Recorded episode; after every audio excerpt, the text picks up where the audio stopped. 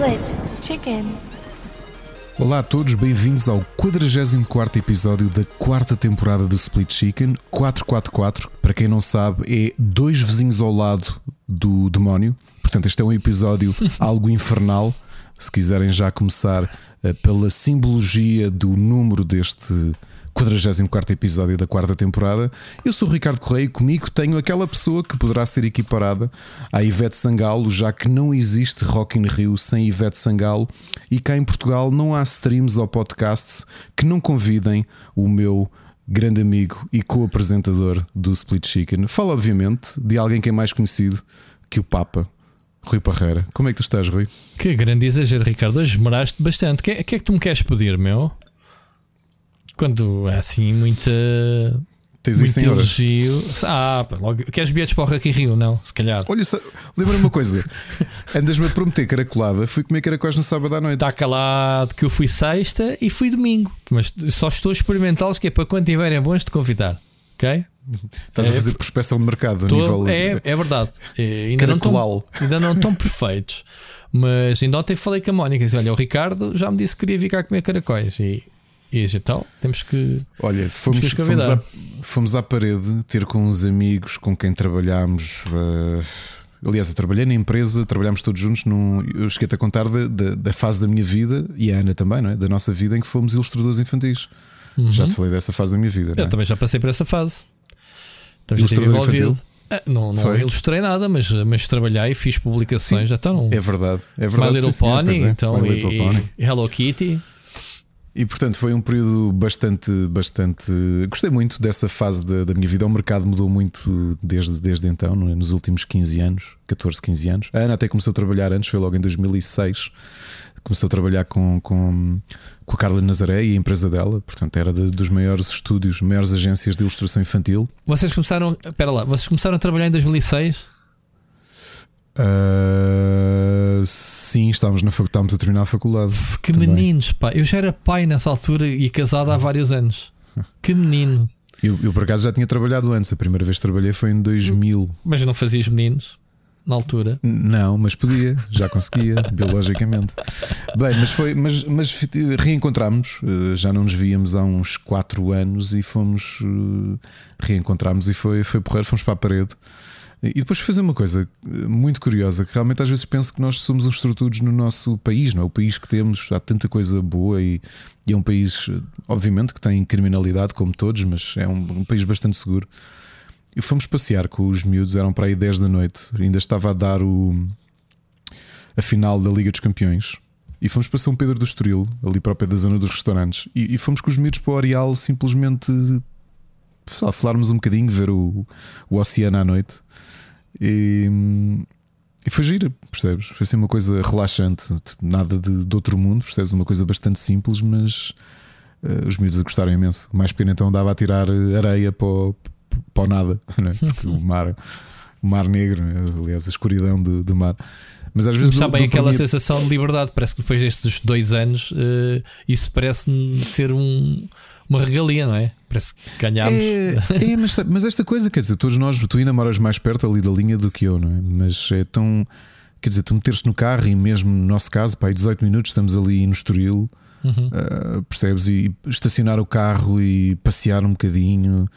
ah, não sei, Ótimo. pá, acho que temos. temos é, é, é, daquelas coisas. Ainda há bocadinho tinha-me cruzado com um vídeo de, que, que mostrava o aumento brutal de, de empreendedores e de nómadas digitais, especialmente americanos, que vieram para Portugal eh, durante a pandemia, porque realmente está a ter um, um street cred muito grande, porque é um país bastante barato para eles viverem, com ótimas condições, muito seguro, com praias, com montanha, com, com neve, se for preciso, tens tudo neste retângulozinho pequenino. Portugal está cada vez mais na moda. Sim, sim, sim. Está sim. muito na moda, eu acho que está muito na moda Portugal.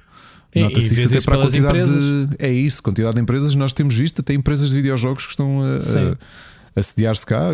Obviamente que a malta vai dizer, ah, mas isso não é nenhuma Ubisoft ou nenhuma Electronic Arts. Pois Sim, não, mas não a, realidade agora, é que, mas a realidade é que estás a começar a ter empresas internacionais que estão a permitir que ah, pessoas de cá possam ganhar experiência no mercado dos videojogos e portanto acho que isso é, é, é muito positivo e realmente estamos, estamos na moda.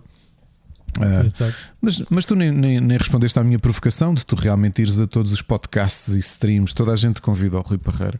Isto eu a ter ciúmes, não sei se já reparaste. Mas quem é que me convida? Dois... Nem percebi porque é que, porque é que tu... porque, porque é verdade. Lembrei-me, lembrei-me. Tu és a Ivete Sangalo. Ivete... Tu lembras-te de algum Rock in Rio sem Ivete mas, Sangalo? Mas quem é que me convida para podcast? Que eu não estava aqui para Vais a todo o sítio. Não, vais a todo o sítio. Todo... É assim, olha, vou deixar isto no ar que é, são os meus ciúmes das pessoas gostarem mais de ti do que de mim. Eu consigo compreender. Tu és mais fixe. Mas isso não é verdade, simpático. Ricardo. Estás-te a vitimizar. Eu estou a ficar ofendido. Estou, deixa-me, deixa-me, não tens de ficar ofendido. Eu é que tenho que ficar ofendido. Tu que és uma pessoa que dá sempre na televisão, meu. Isso é diferente. Ah, pá, mas uma televisão é mais fixe porque vem a tua imagem, não ouvem só a tua voz, como a minha. Ah. Quem ouvir pensa que estamos a falar a sério. Isto é ótimo. É muito louco. Rui, este é o ah. episódio 444, pá. É verdade. Uh, 444. Um, Epá, e, e, e, estamos quase nas férias, porque a gente vai ter que acabar esta season mais semana, menos semana. E andamos aqui quase que a, a acompanhar uma indústria, não digo moribunda, mas tipo uh, ao relantim, não é? Como costuma-se é dizer. Verdade. Parece que o carro está ligado, mas não sai dali. E, e, eu não vou dizer que não há lançamentos, porque senão o Jorge cai-me outra vez em cima mas uh, nem sequer se trata de lançamentos não de jogos. Isso, depois mesmo... o Rui tira-te tira a parceria oficial da Nintendo Portugal, não é? Exato. Tira o títulozinho, não é? a chapa Exato. em metal. Uh, mas nem sequer, nem sequer estou-me a referir isso. Falo mesmo na, na questão de pá, notícias excitantes. Ok, já sabemos que para a semana, não é para a semana, é para a outra. Daqui a 15 dias temos uh, os sim, eventos de verão. Play, sim, pronto, sim. e essas coisas todas. Se até acabamos assim, a temporada depois disso. Acho que fazia é, sentido. É nas férias, quando tu fores, quando eu for de férias, e desta vez não vamos fazer, fica já ao aviso. A temporada vai ser eh, a pausa mais longa, porque a gente normalmente acaba uma temporada, estamos uma, duas semanas e voltamos. Desta vez vamos mesmo refletir, é, descansar. É, até, até, falar em férias, estamos de férias do Para Cá do Abismo, tu já sabes, eh, quem nos ouve ainda não, mas o, o, o que vai ser a surpresa que vai estrear já dia 10 de junho Uh, já foi gravado e tudo. Portanto, já vamos com um avanço nesse, nesse aspecto. Portanto, eu, eu até queria ter férias de para cá do Bis, mas acho que não vou ter. Sim, mas eh, vamos lá ver uma coisa. Há dois tipos de férias. Uma coisa é tu estás a, a preparar já conteúdos para o regresso. Outra coisa é não teres a pressão que naquele dia tens de ter programa. E isso parece que não. O facto de estás a gravar as coisas ao ritmo que tu podes e queres é um, é um fator eh, de descanso também. Percebes? Claro. O que eu quero dizer? mas olha que eu também andava com ideias de criar um, um novo programa uh, e depois refleti e pensei: epá, eu não sei se tenho estofo para depois alimentar isto. Portanto, é uma coisa que tens de fazer, tens fazer no ritmo, tens de fazer no ritmo que eu tenho este. Isto é, sim, é, estamos aqui a falar sim, por código. mas eu ainda não falei contigo. Sim, é por código, porque, porque eu tenho a ideia. Aliás, eu tenho ideia para dois programas e não tenho problemas em dizer que há malta. Eu não os tiro da gaveta porque epá, eu acho que a gente já faz uma beca demasiado para o retorno é, que temos. E não digo retorno de dinheiro, é o, é o retorno não, do tempo. Não, não, é o tempo é que a gente já é, é. investe. E por isso é que eu penso assim: epá, vou eu quando meto nas coisas, não é. Como, epá, é, é, eu vou aqui fazer uma. Confesso uma coisa: detesto pessoas com aquela chamada tesão do mijo. É pá, não trabalho com pessoas assim, não quero. Eu já não sigo muito, projetos assim, que é pessoas que é primeiro dia, aí bora lá, e o caralho, grande pica, primeira semana. Passado 15 dias, começa a falhar e depois, passado um tempo, já nem quer saber, já nem quer se lembra de nada. E eu não gosto de meter em projetos assim. Uh, e, e, é por causa disso que nós religiosamente temos este podcast já há mais de 3 anos. E epá, se formos fazer a média em 3 anos, nós paramos entre seasons duas semanas, duas três semanas, semanas em cada eles. Portanto, tem sido um podcast muito regular e tenho a certeza que aquelas pessoas que nos seguem um, que, que, já estão habituadas a nós. Uh, mas o certo é uma coisa, e, e Ricardo, já falámos aqui um bocadinho off. Eu estou a passar por uma fase pessoalmente, e, e, nem sequer, nem sei porque é que a gente está a falar nisto, mas uh, aproveito para dizer: eu estou de rastros, eu estou cansado de trabalho. Uh, ao ponto de ter vontade. Sabes o que é tu tens vontade de fazer as coisas e o teu corpo não responde? É assim uhum. que eu me uhum. sinto, mesmo a nível do meu canal. Está pá, tá bem parado. É falta de. Obviamente, o, o, algoritmo do YouTube não ajuda, né? Uma pessoa está ali, parece que o canal morreu porque eles não entregam os vídeos às pessoas. Mesmo o meu sogro falta-se dizer: olha, voltei-me a registrar agora, hoje ou ontem, porque estou sempre, sempre a tirar o registro e eu tenho os sininhos, tenho tudo ativado, eu quero receber as notificações e o YouTube não quer que eu siga. Isto é o meu sogro falar. Uhum. Como pode seres tu, como pode ser outra pessoa qualquer, ou podem ser os meus 10 mil uh, seguidores. Não ajuda. Oh, Desculpa antes que me esqueças, estamos a fazer 4 anos daqui a uns dias. 3 anos. É 19. Ai, 19 é 3. Foi- É, pensava que era 18, não. É, é, É, é, é em verdade, junho. é 19. É- 3 anos. Para a semana fazemos a festa. Oh, Parece mandem mensagens de comemoração. mais. É para a semana, acho eu, não é? É dia É. 4, uma coisa assim. Mas parece muito mais. Ah, Parece menos, tens dois anos que paralisaste no tempo, nem temos de. de- de- parece mais tempo, percebes? Não, parece, parece. Parece que andamos aqui há muito tempo. Mas malta, fica já aqui então. Para a semana, mandem mensagens. Quem quiser, obviamente, de, deixar-nos uma palavra meiga, o que é, que é para vocês o, o podcast. Meiga, crítica, o que quiserem. Atenção, quando digo meiga, é uma, uma forma de falar. Eh, o que é que gostariam de ver no futuro? Que direções é que o programa poderia tomar? Deixem as sugestões, miminhos, etc. Pronto, fica aqui aberto. Lá está, não estava planeado, Ricardo. A gente faz as coisas espontâneas. Eu acho que isto é o nosso não, e principal vamos, e vamos fazer uma point. coisa. Rui, vou- vou-me aqui atravessar com uma, com uma coisa que eu te sugeri no outro dia e vou aqui atravessar-me para comemorar o nosso aniversário. Eu e o Rui vamos gravar um episódio especial com um tema que nós já tínhamos acordado os dois e que não vos vamos dizer, mas que depois de ouvirem o episódio de hoje vão perceber que faz ligação. Ok? Eu próprio já nem me lembro. Ele falou, tu Olha, falaste eu- disso semana passada e já não me recordo. É, olha aqui. Basta Ah, ires já- aqui ao. Olha, isto. Não sei Faz é ligação ao tema que vais trazer hoje. Não, não estou. Se puxares mais para baixo, segunda página, vês que eu marquei a verde aí algo e hum, o tema, o tema tem ligação Ah. com isto. Portanto, acho que vai ser um, vai ser um episódio muito fixe de, de aniversário do Ok. Split Chicken. Não sabemos quando é que vamos gravar, mas pronto, fica em- na janela enquadrado no aniversário. Ah, Até porque temos aí o, o podcast do Wrestling em breve para gravar, certo? Ou não? Temos, sim, senhor, este fim de semana há a Hell in a Cell. No próximo. Já este fim de semana, já é este domingo. Portanto, quer dizer que na terça que vem vamos não, estar para a gravar. semana temos eh, feriados, temos que aproveitar a ver se conseguimos fazer alguma coisa. Pronto. Sim, sim. Logo sim, vemos. Logo vemos. Muito bem, ah, mas estava a dizer, só para completar, eu sinto-me ah, com ideias ah, a nível pá, projetos, projetos features, tanto para o canal ah, como aqui para o podcast, até sobretudo mais para o podcast, mas não consigo perceber onde é que eu vou buscar mais tempo para que as coisas saiam como eu quero. Ok? E cheguei a um ponto, mesmo a nível do canal, em que as coisas que eu quero fazer só funcionam em conjunto. Ou seja, já não pode ser o canal do Parreiro. Percebes, Ricardo? Não, já, Sim, aliás, sim. tu tens-me ajudado a fazer algumas reviews e já te falei algumas ideias que eu tenho. É, o próximo salto tem mesmo que ser em. em, em- Ah, e- falando em reviews, Rui, de avisar-te, isto é giro, avisar-te. Pessoal, nós andamos tão atrefados e tão cansados. Já agora, Sim. um exemplo: eu hoje tive que dormir duas horas ao final da tarde porque sentia-me mal já é fisicamente. velhinho, já é a, Ahm, sextazinha da tarde. Vamos ter no split screen provavelmente esta semana, dependendo de quanto tempo o Rui consegue montar. Review do Dune, ou aliás, preview do Dune Spice Wars e do Vampire the Masquerade Uhum. Swan Song. Ok? Uh, só um aviso, já agora em relação ao Vampire the Masquerade Swan Song, não estranhem que o footage é da primeira hora e qualquer coisa, porque eu estou com dificuldades a gravar para além disso. Eu já disse que é o Rui que estava com problemas com Pois é, o- eu acho que ainda tenho, não sei se tem gameplay, mas também posso depois uh, sacar. Uh, ma- mas pronto, eu já tenho aqui footage da primeira hora e tal. um, e, e pronto, mas esta semana há duas reviews no split screen e realmente temos estas. estas Sim, porque é isto, eu acho que os, os projetos não fazem sentido de outra forma. Porque eh, eu acho que já, já há tão pouco folgo nestas coisas todas, não é? Não notas isso? Uh, sozinho acho que não se vai a sítio nenhum. Já. Yeah. É. Yeah. Aliás, eh, eu só não. eh, isto vem, vem com aquilo que eu disse há bocado. Às vezes podemos. pessoal resiliente e com, com visão a médio e longo prazo não existe, sobretudo quando não são remunerados. E portanto, olha, eu ando sozinho, tu andas sozinho, juntamos os dois e poucos outros que temos à nossa volta, felizmente, pessoas fixe, não é? Eh, que tu vais tendo, eh, sobretudo na colaboração com, com, com o Rubber. Uh, mas somos muito poucos que- em que tu possas um, contar sem sempre com uma perspectiva, mas sem, eh, sem só o prazer de fazer as coisas, estás a ver? Não, não existe. E eu olho às vezes para programas estrangeiros e vejo fogo.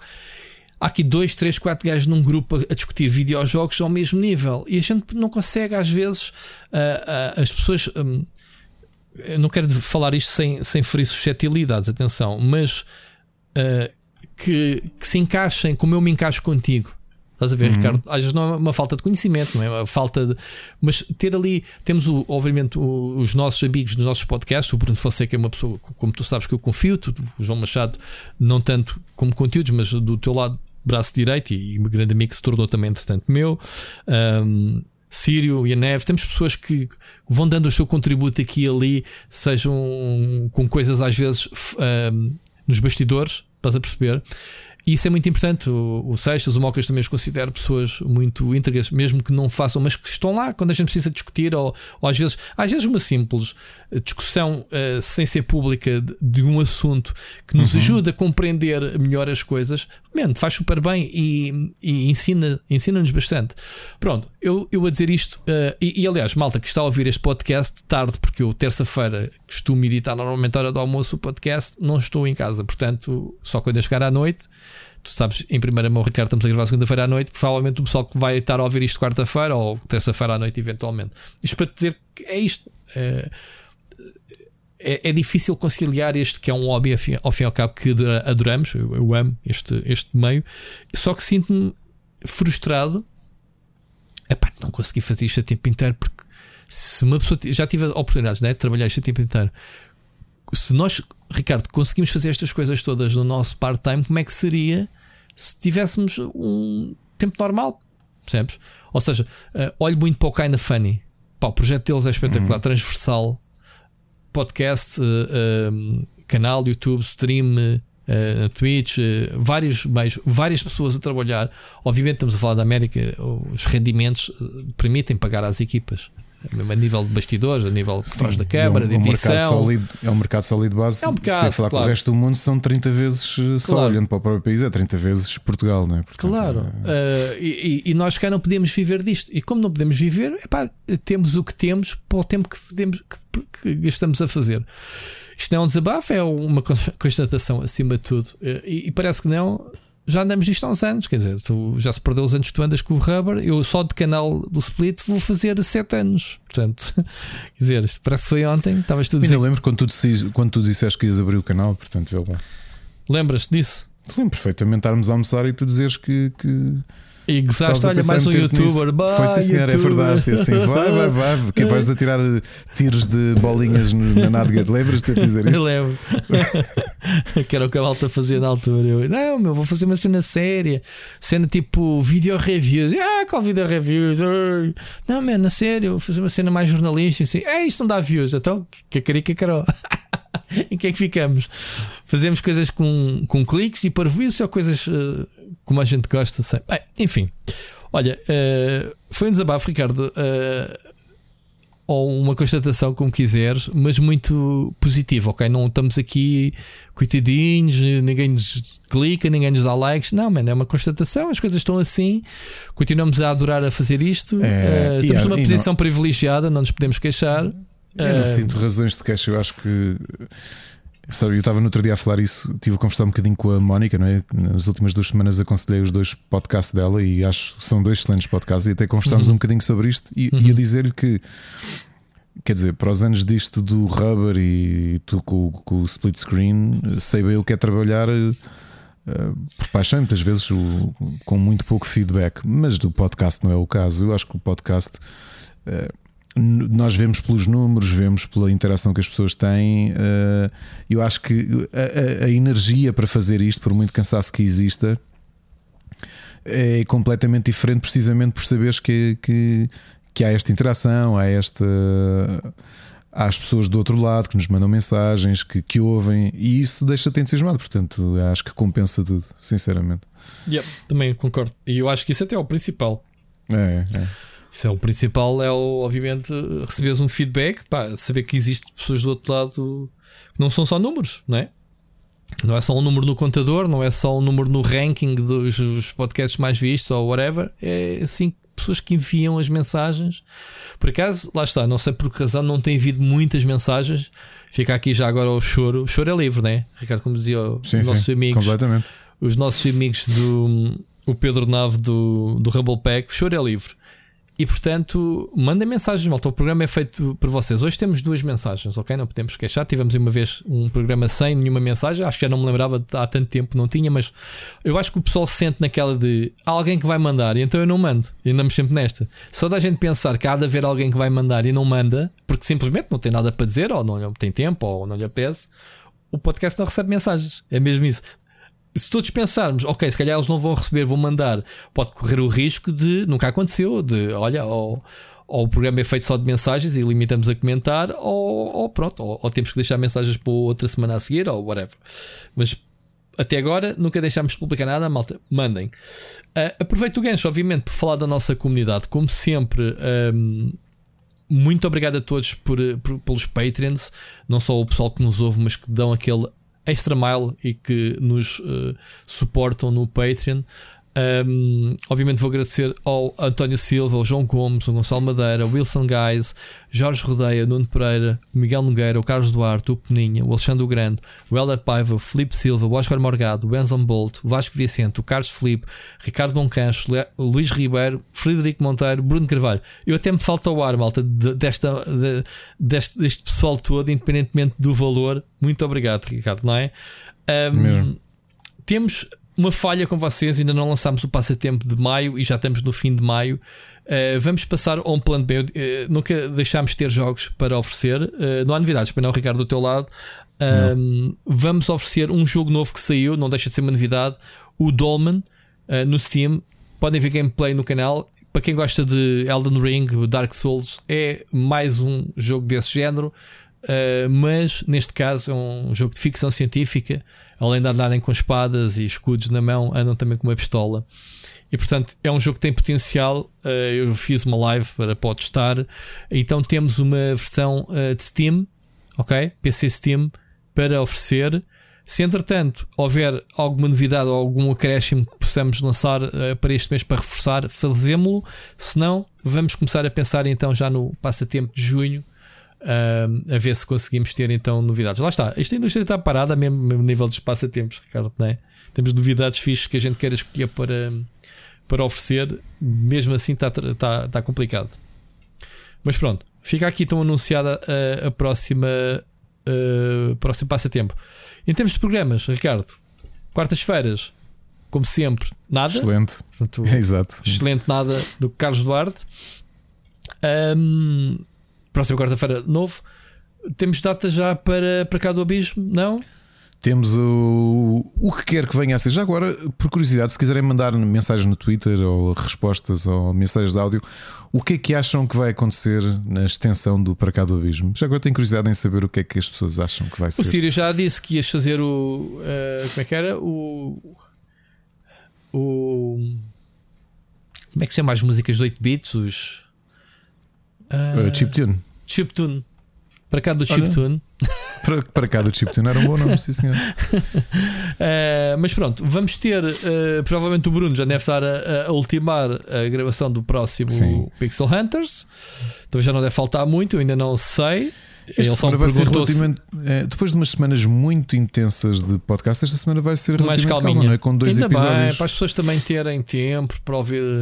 Uh, o Split Chicken, old school, sem spin-offs. O pessoal tem. Estou a brincar, não. Quanto mais problemas, melhor malta. Digam isso. Um, ontem, por acaso, adormeci a ouvir um podcast. Andei à procura de inspiração e andei à procura de uns podcasts estrangeiros. E acabei por adormecer a ouvir uh, um podcast que eu sinceramente já não me lembro. Olha, e eu tive até os meus alunos agora, como, como começaram a ouvir os nossos podcasts também. Uh, e a família, por acaso. como tenho alunos mais velhos, tenho uns quantos que até os maridos de alunas ouvem o para cá do abismo e elas comentam comigo. Tão bom, vês? Ah, é, o melhor, é, o, é, o, é o melhor, pá. Pessoal, eu ouvi pessoas mais velhas que eu dizer, mas que ia dizer, ah, o, outro íamos no carro, fomos fazer uma viagem, então o meu marido quis ouvir outra vez o 17 logo foi, para cá do abismo, porque havia lá umas músicas interessantes, era para o nosso filho conhecer. E eu, uou. Isso é tão bom esse feedback, oh, Ricardo, parabéns, pá. Brutal, meu, fiquei mesmo Parabéns. Mas tu. Mesmo. Mas é giro receber esse podcast de pessoas que a gente nem sequer conhece. Porque, pronto, queremos quer é, não, também. pessoas conhecidas, a gente apresenta, entrega, né? Mas neste tu... caso, sim, neste caso são, são mas... alunos, né? mas foi interessante de... e depois já sugerem também. Olha, já agora aqui um podcast. Aliás, hoje vou trazer um podcast que foi aconselhado a semana passada. Uh, no final da aula, uma aluna diz: Oh, Ricardo, desculpe lá. Uh, estou a ouvir agora um podcast, veja lá se vai gostar. E chama-se tal. E eu vim ouvir para casa. Ou seja, cheguei ao carro, liguei logo o podcast e vim ouvir um podcast que me aconselharam no final da minha aula, acreditas? Tão bom. Um... Eu, eu por acaso tenho uma outra situação destas e, e a, a, minha diretora está sempre a meter comigo, a dizer: Olha, hoje estive com um grande fã teu, eu, grande fã meu. Quem? Um grande fã teu, gosta muito do teu canal. Eu, mas quem? O contabilista. O vosso contabilista houve. É? O contabilista vai lá entregar a papelada, viu-me lá e disse: Olha, eu conheço, mas eu nunca falei com ele. Ele nunca, ele nunca veio ter comigo. Portanto, eu sei estas curioso. coisas de intermédio Muito dela. Curioso. Eu não sei se é ela a meter-se comigo, se não. Eu não sei. Uh, mas pronto. Muito curioso. Uh, não sei se ele também ouve o podcast. Olha, fica aqui um, um abraço ao contabilista. Olha, da história dos podcasts, eu posso dizer que a única a conversa assim mais curiosa foi depois de lançarmos o Super Finisher em aberto porque um, eles tinham falado uns com os outros e tem um aluno que não tinha reparado que nós gravamos podcasts ou que, uh, ou que não tinha ouvido ou uma coisa qualquer. E houve alguém que aconselhou para ele ouvir o Split Chicken. E, e foi na semana que nós lançámos o Super Finisher. Portanto, ele na aula seguinte disse-me assim: Epá, eu, eu estou surpreendíssimo, porque eu dou aulas de, de, de, de é, na Sociedade Nacional de Belas Artes, não é? Portanto, não é o ambiente em que tu imaginas que um é. professor que te está a dar aulas vai ter um podcast de videojogos. Epá, hum, de wrestling. wrestling. e ele, ele fica assim: oh, Ricardo, deixa-me só dizer uma coisa. Eu tropecei naquele podcast Super Finisher e eu, eu não sei o que é que é. Eu, ele diz: Eu nem gosto de wrestling, mas eu nunca imaginei que um professor meu aqui fosse ter um programa a fazer reviews de wrestling. E eu, é assim. O que é que eu posso dizer? É assim, meu. É tipo, é a nova geração de pessoal dinâmico. Uh, e, e, eu disse e que íamos agora começar. O, o, íamos... Sim, um podcast culinária, né? que já não sei se já podemos dizer ou não. Vamos ter aí uhum. receitas. E depois eu brincar com ele, porque ele é. Ele, Galinha ele é um, com todos. Ele é um designer brasileiro, veio, veio para cá fazer a, a, formação depois da licenciatura. E eu disse: Olha, já agora estou a começar com, com, com outro amigo, também é grande fã de novelas clásicas da Globo. Vamos começar a fazer retro reviews de novelas da Globo. Pá, Opa, ele, isso contem não, comigo. Eu quero, não. eu quero entrar nesse. Queres retro que reviews. Eu quero, olha, fazer análise do Vereda Tropical, do Pedra sobre Pedra. Sassaricando. Epá, o. O, o, o, o rock santeiro. Opa, estás a brincar, mano? Eu faço na boa. Qualquer uma dessas novelas. O Senhorzinho não. Malta, o Lugar do Morto. Não era o Lugar do Morto? Não, como é que se chamava-se? Não, mas ainda tiveste, tiveste a, a, Gabriela e depois tiveste a Tieta. A Gabriela já nem é do nosso tempo, já é mais antigo. Mas depois houve um remake. Eu vi em repetição, sim, eu vi a repetição, não, não, eu sim, vi a repetição sim. antes do remake. Mas a Tieta, a Tieta, sim. Enfim, bom, mas isso, isso já merece um episódio, já merece um episódio extra. Só falar de telenovelas da Globo clássicas, muito bom. Epá, eu, eu se fosse um top 10, eu digo já a minha, a minha novela favorita de sempre. Eu já estou farto de dizer qual é. Eu fazia coleção de cromos do, do Rock Center, mano. Rock Center é melhor. Eu, eu, eu, tenho de calendários. calendários. O Vereda Tropical foi uma das minhas uh, mais uh, divertidas, que era que aquela com. com como é que se chamava o jogador de futebol? O Luca. Como é que era? O Luca? Sim, era o Luca. Que era jogador. E é o Cazuza. Cazuza! Quem é que se lembra? O João Machado deve estar a rir ao ouvir isto. Que era de futebol. Pronto. Muito bom. Uh, Ricardo, estamos falados, comunidade. Uh, vamos passar ao programa. Vamos tentar não fazer um programa muito longo desta vez. Isto é mesmo uma promessa. Dizemos por, nós quando estamos há 28 de, minutos. Sim, na, na mas é lá está, a gente perde-se, é tão divertido falarmos esta intro. Eu acho que deve haver, deve haver, o nosso público deve se dividir em duas partes. A malta que, que é, faz pessoal, skip. O pessoal que dá skip para a intro das notícias e que tipo não está para levar com as nossas bullshits de início. E há pessoal que se calhar desliga o podcast quando a gente entra nas notícias e deixa de falar da vida. Que é mesmo assim. Mas pronto, eu acho que é fixe. E olha, desculpem, malta que não gosta da gente estar aqui a falar. E obviamente estamos a falar para a comunidade e quem nos segue. Enfim, olha, Ai, vamos. Rui, a... me lembrei agora, desculpa. Olha, cá está. O Você Decide, meu, era o, o, o Aventuras Fantásticas. Era novela, sim senhor. Só que era. Você uh, decide, não, só falava séries. Era, era separado. Sim, tinhas de telefonar para lá para decidir. Eh, Exato, mas eram aventuras fantásticas em formato de novela. Ah, sim. Ok. Tu, não era, não te lembras? Se por aí. Não, eu lembro perfeitamente do Você Decide, cara. Então não, não me lembro. Fogo. Uh, mas era um repositório, man. era uma forma deles darem, darem uh, rendimento aos programas que já estavam arquivados. Que então não ias ver nada de novo no Você Decide. Mas era um programa que ocupava a tarde toda, quase.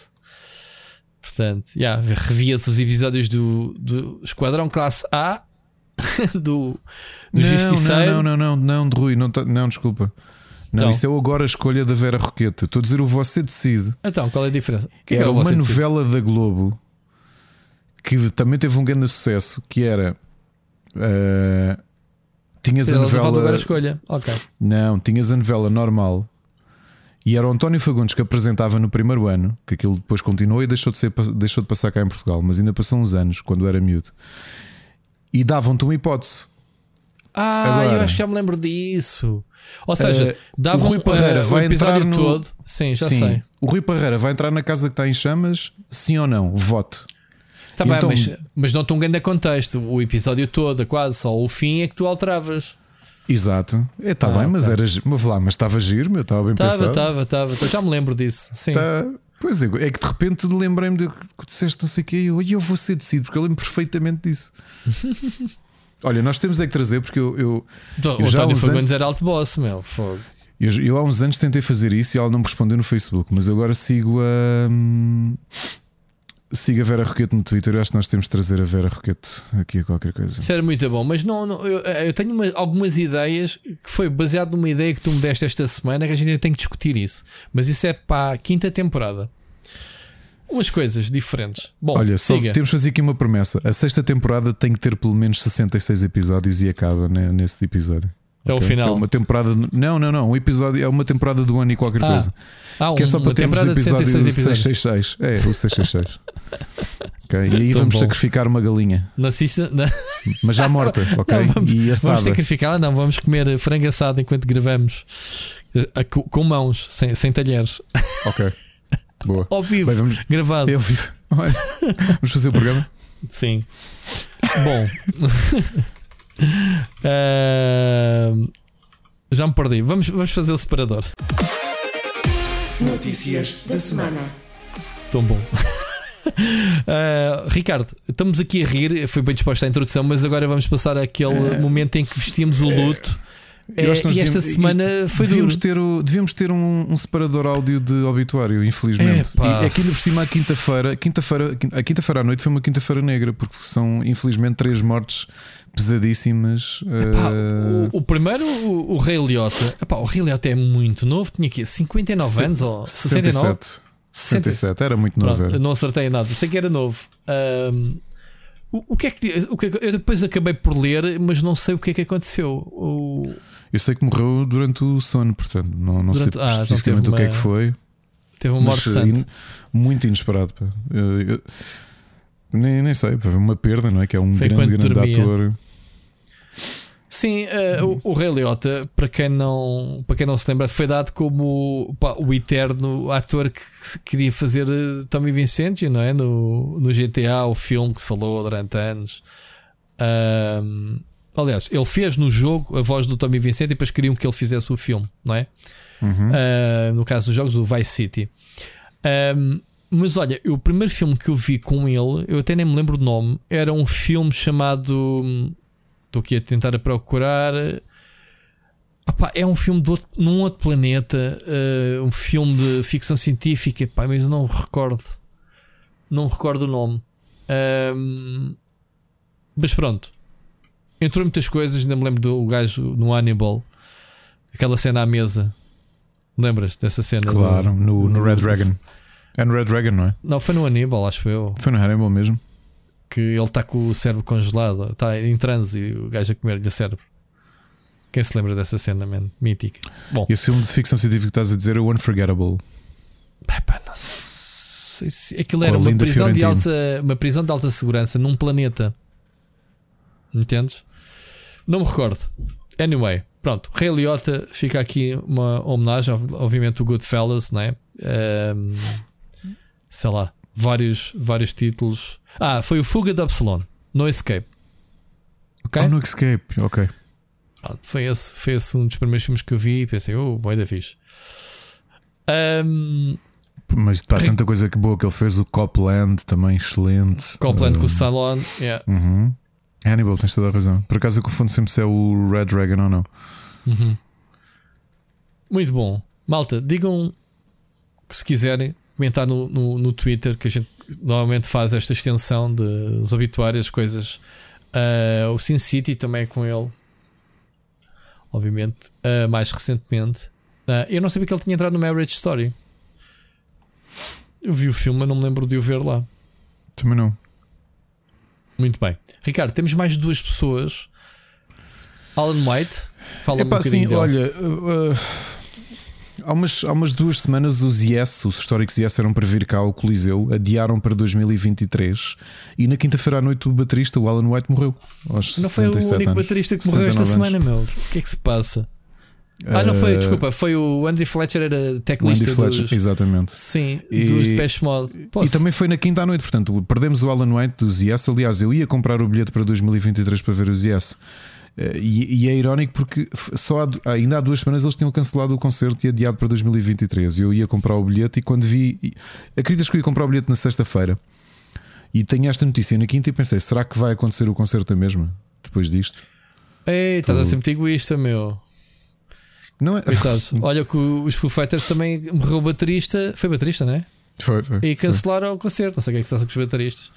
Ahm, E depois na quinta-feira, para além do Ray Liotta e do Alan White, o Andy é completamente surpresa. Um dos, um dos quatro mem- membros fundadores do, dos Depeche Mode, o David, David Gunn, o Martin Gore, o, o Vincent Clark e o Andy Fletcher, que ainda lá estava, não é? Eh, O Vincent Uhum. Clark já tinha saído. E, e Estava a fazer confusão. Então- O Andy Fletcher é que era muito novo, 60 anos. Pá. 60 Fogo. anos, sim, sim. E portanto acho que também foi assim eh, súbito. Uh, epá, e tenho uma pena, eu já contei aqui várias vezes. Eu adoro Depeche Mode, adoro mesmo. Também gosto. E já muito. tive três vezes bilhete para os ver e nunca os vi. Portanto, foi uma que tive naquele surto de gripe A que andava aí toda a gente a dizer isto vai ser a pandemia que vai, que vai matar um monte de gente e afinal não foi. Uh, eu, fico, eu, tive, eu tive de ir para o Corri Cabral na aula de gripe A uh, e depois tive de ficar em quarentena, tive de vender o meu bilhete. Uh, foi outra vez também comprei o bilhete e houve um imprevisto qualquer na minha vida. Eu acho que tive. de- foi, depois apanhei uma, uma viagem e não pude ir. E vendi o meu bilhete. E foi quando o David, o Dave Gunn partiu a perna uh, na- ali perto dos concertos em Portugal e eles cancelaram o concerto. Eu nunca consegui ver, ver Depeche Mode ao vivo.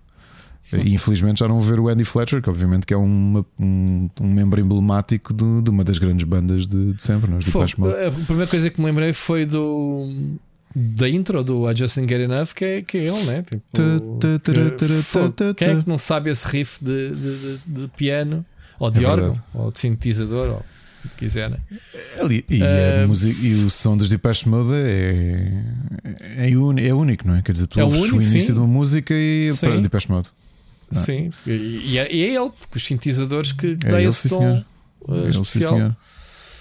Ele, sim, senhor. Olha. Eu já disse aqui, eu sou daquelas pessoas eh, que eu, que eu conheço alguém que concorda comigo, é a, a Hélia, eh, a mulher do João Machado. Já, já há muitos anos a conheço e é é das poucas pessoas que partilha da mesma opinião que eu. Eu adoro o David Gunn, o Dave Gunn. Mas eu sou mesmo fã das músicas que são cantadas pelo Martin Gore, curiosamente. Eh, as minhas músicas favoritas são todas cantadas pelo Martin Gore e não são os singles conhecidos. Os singles são Uhum. quase todos cantados pelo, pelo David, o Dave Gunn. Mas Depeche Mode é espetacular. E pá, que perda. Esta terça-feira à noite foi mesmo. Quinta. eu- quinta. Eu- O, meu Twitter. Ah, mas. Ah, pera. Ah, estás a perceber? É, Yeah. é- Muito é bem. Olha, vamos avançar porque senão a gente entramos aqui no, no, no negativismo e não, não se requer. Olha, sexta-feira foi. eh, sexta não, o fim de semana foi eh, a, a celebração, digamos assim, o, o Star Wars Convention não é? em Anadim, Uhum. Que eu já lá tive para a BlizzCon e é uma cidade lindíssima eh, que tem este, o, o centro de convenções de Anadim muito conhecido. Ahm, posso dar o exemplo quando eu fui à BlizzCon, o meu hotel era tão perto que eu tinha um goodie bag. Ah, não vou andar com isto na mão, vou ali meter no meu quarto. Saía do evento e ia ao hotel, metia no quarto e voltava. Tipo, Oh. atravessar a estrada. Bem mau osso. Uh, velhos tempos. Mas pronto, foi uh, apresentado muita coisa de Star Wars. Aliás, uh, já falamos na. Vamos falar em Obi-Wan, obviamente, nas sugestões, uh, que foi estreia na sexta-feira. Não foi por acaso, está inserido nas comemorações. Obviamente, a estreia do Obi-Wan na sexta-feira foi logo aqui a, a bombar. Não sei se viste as notícias em relação ao, ao Star Wars Celebration. Aliás, eu quero te fazer uma pergunta. Tu não és propriamente grande fã de Star Wars, para não, Ricardo? Sou, um, sou. Sim, sim, Tenho, sim, sim, Fiquei este fim de semana a pensar: será que o Ricardo sequer foi tipo uh, ver o Obi-Wan, tipo, que, não, que câncer não, que eu tive. Não, por acaso não, não, não nesse ponto. Ou seja, gosto muito, marcou muito. Epá, o meu avô era, era e é grande fã de Star Wars, então era daquelas coisas que nós volta e meia revíamos e eu gosto uhum. muito. Okay. Mas não tenho essa. Nem estou com tempo para isso, eh, mas sou, sou bastante. Ou bastante seja, és Trek ou és Star Wars? Igual dos havia, dois. Havia sempre aquela cena, não, man, uh, eu gosto é de Star Trek, não, eu gosto é de Star não, Wars. Igual dos dois. Porque é estúpido, não é? Mas pronto. Yeah, é, gostas mais de Microsoft ou de, de Sony? Ah, não posso gostar dos dois. exato. Então, uh, houve então a estreia de Obi-Wan Kenobi. Houve outras. É pá, o que não vai faltar. Se a Disney está a bombar na, na Marvel, também está a fazer render o, o peixe de Star Wars com coisas muito interessantes uh, que estão para vir. Um, um deles, obviamente, é o reforço, já, já tinha sido anunciado, mas o, o Star Wars Andor, que é a série uh, que faz prequela Uh, que é com o Cassian Andor, portanto, o, o, uma, persona... Sim, uh, uma personagem que comete o erro de fazeres uma prequela. Como é que se diz? Uma prequela do Star Wars Episódio 4, né? portanto, o, o como é que chamava-se? O, o, o, Rogue One, em que tu sabias que não podes fazer mais nada que aquilo, não, não, canonicamente não tem continuidade. É tipo, é, é o filme baseado no, no Esquadrão Suicida que roubou os planos ou que fez uh, que conseguiu os planos para no episódio 4 a Princesa Leia fazer o ataque à, à Death Star. Ok. Ok, tiveste um filme espetacular. Então agora como é que vamos explorar uma personagem carismática que se encontrou como o Andor, né? E então vai ser a série que é a prequela do do do Rogue, do Rogue One. Portanto, é uma série uh, em que eles até já têm um plano para uma primeira e segunda season, acho eu em que, um, em que se passa no. A, a, primeira season, eles dizem aqui, a primeira season, 12 episódios passadas no. 5 anos antes do, do, do filme, e depois os outros 12 episódios, provavelmente da segunda temporada, para os próximos 4 anos, uh, até à, à, cena final em que vais entrar no filme Rogue One. Portanto, há aqui uma ligação contínua.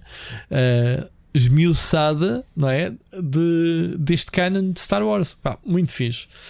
E aproveitam e a, a Mon Mothma volta, não é? Porque ela teve pouco, pouco tempo ligada, digamos assim. Tempo, pouco, apareceu pouco tempo a personagem. Qual é que é a personagem? Desculpa. A líder da Aliança Rebelde.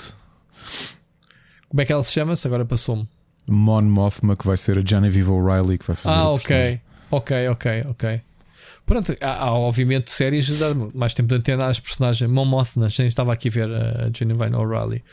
Portanto, eh, isto é uma das coisas que uma das coisas que, que eles anunciaram. Uh, falaram também na série da da personagem que entrou no Mandalorian. Como é que se chama essa aqui? Epá, nunca consigo ter o nome dela. Okay, que... a, a Katie Sackhoff.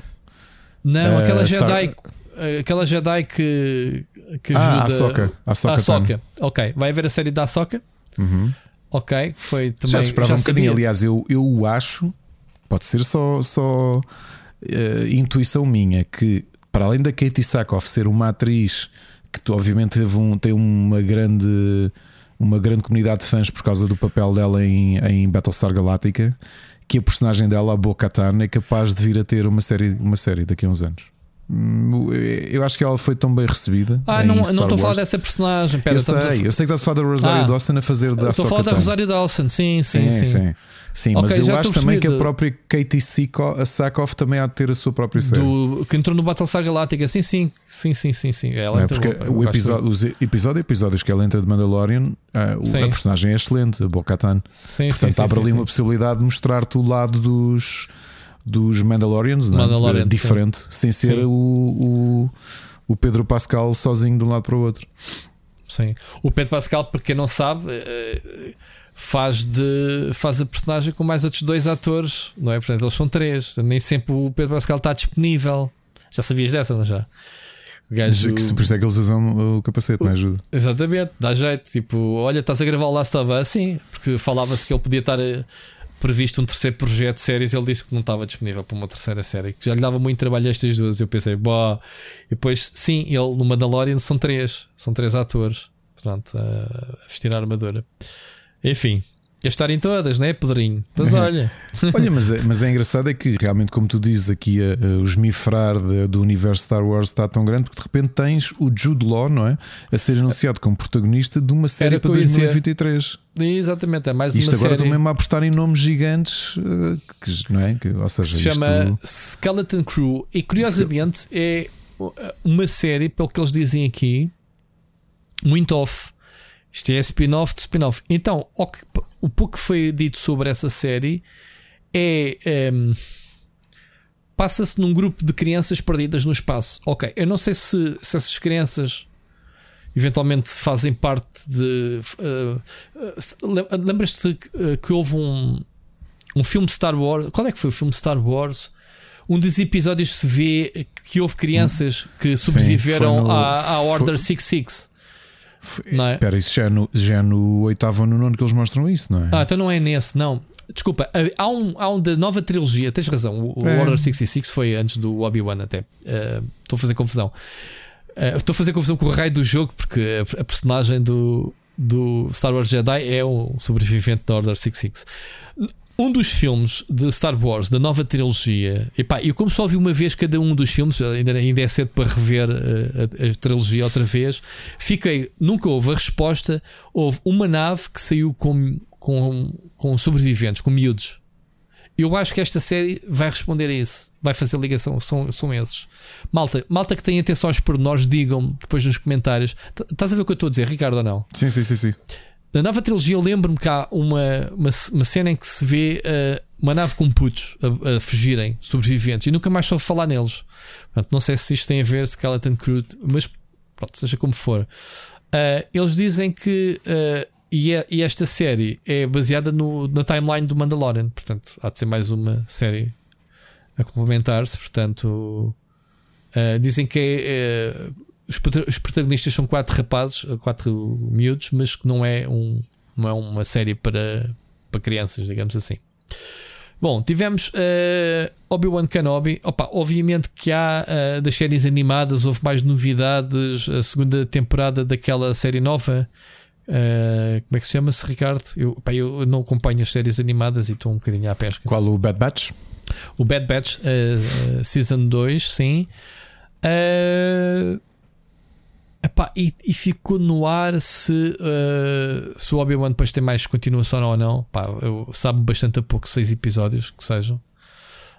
Um, fora de Star Wars, ainda dentro do obviamente de, deste convenção, tivemos o trailer oficial do Willow, portanto, grande boss.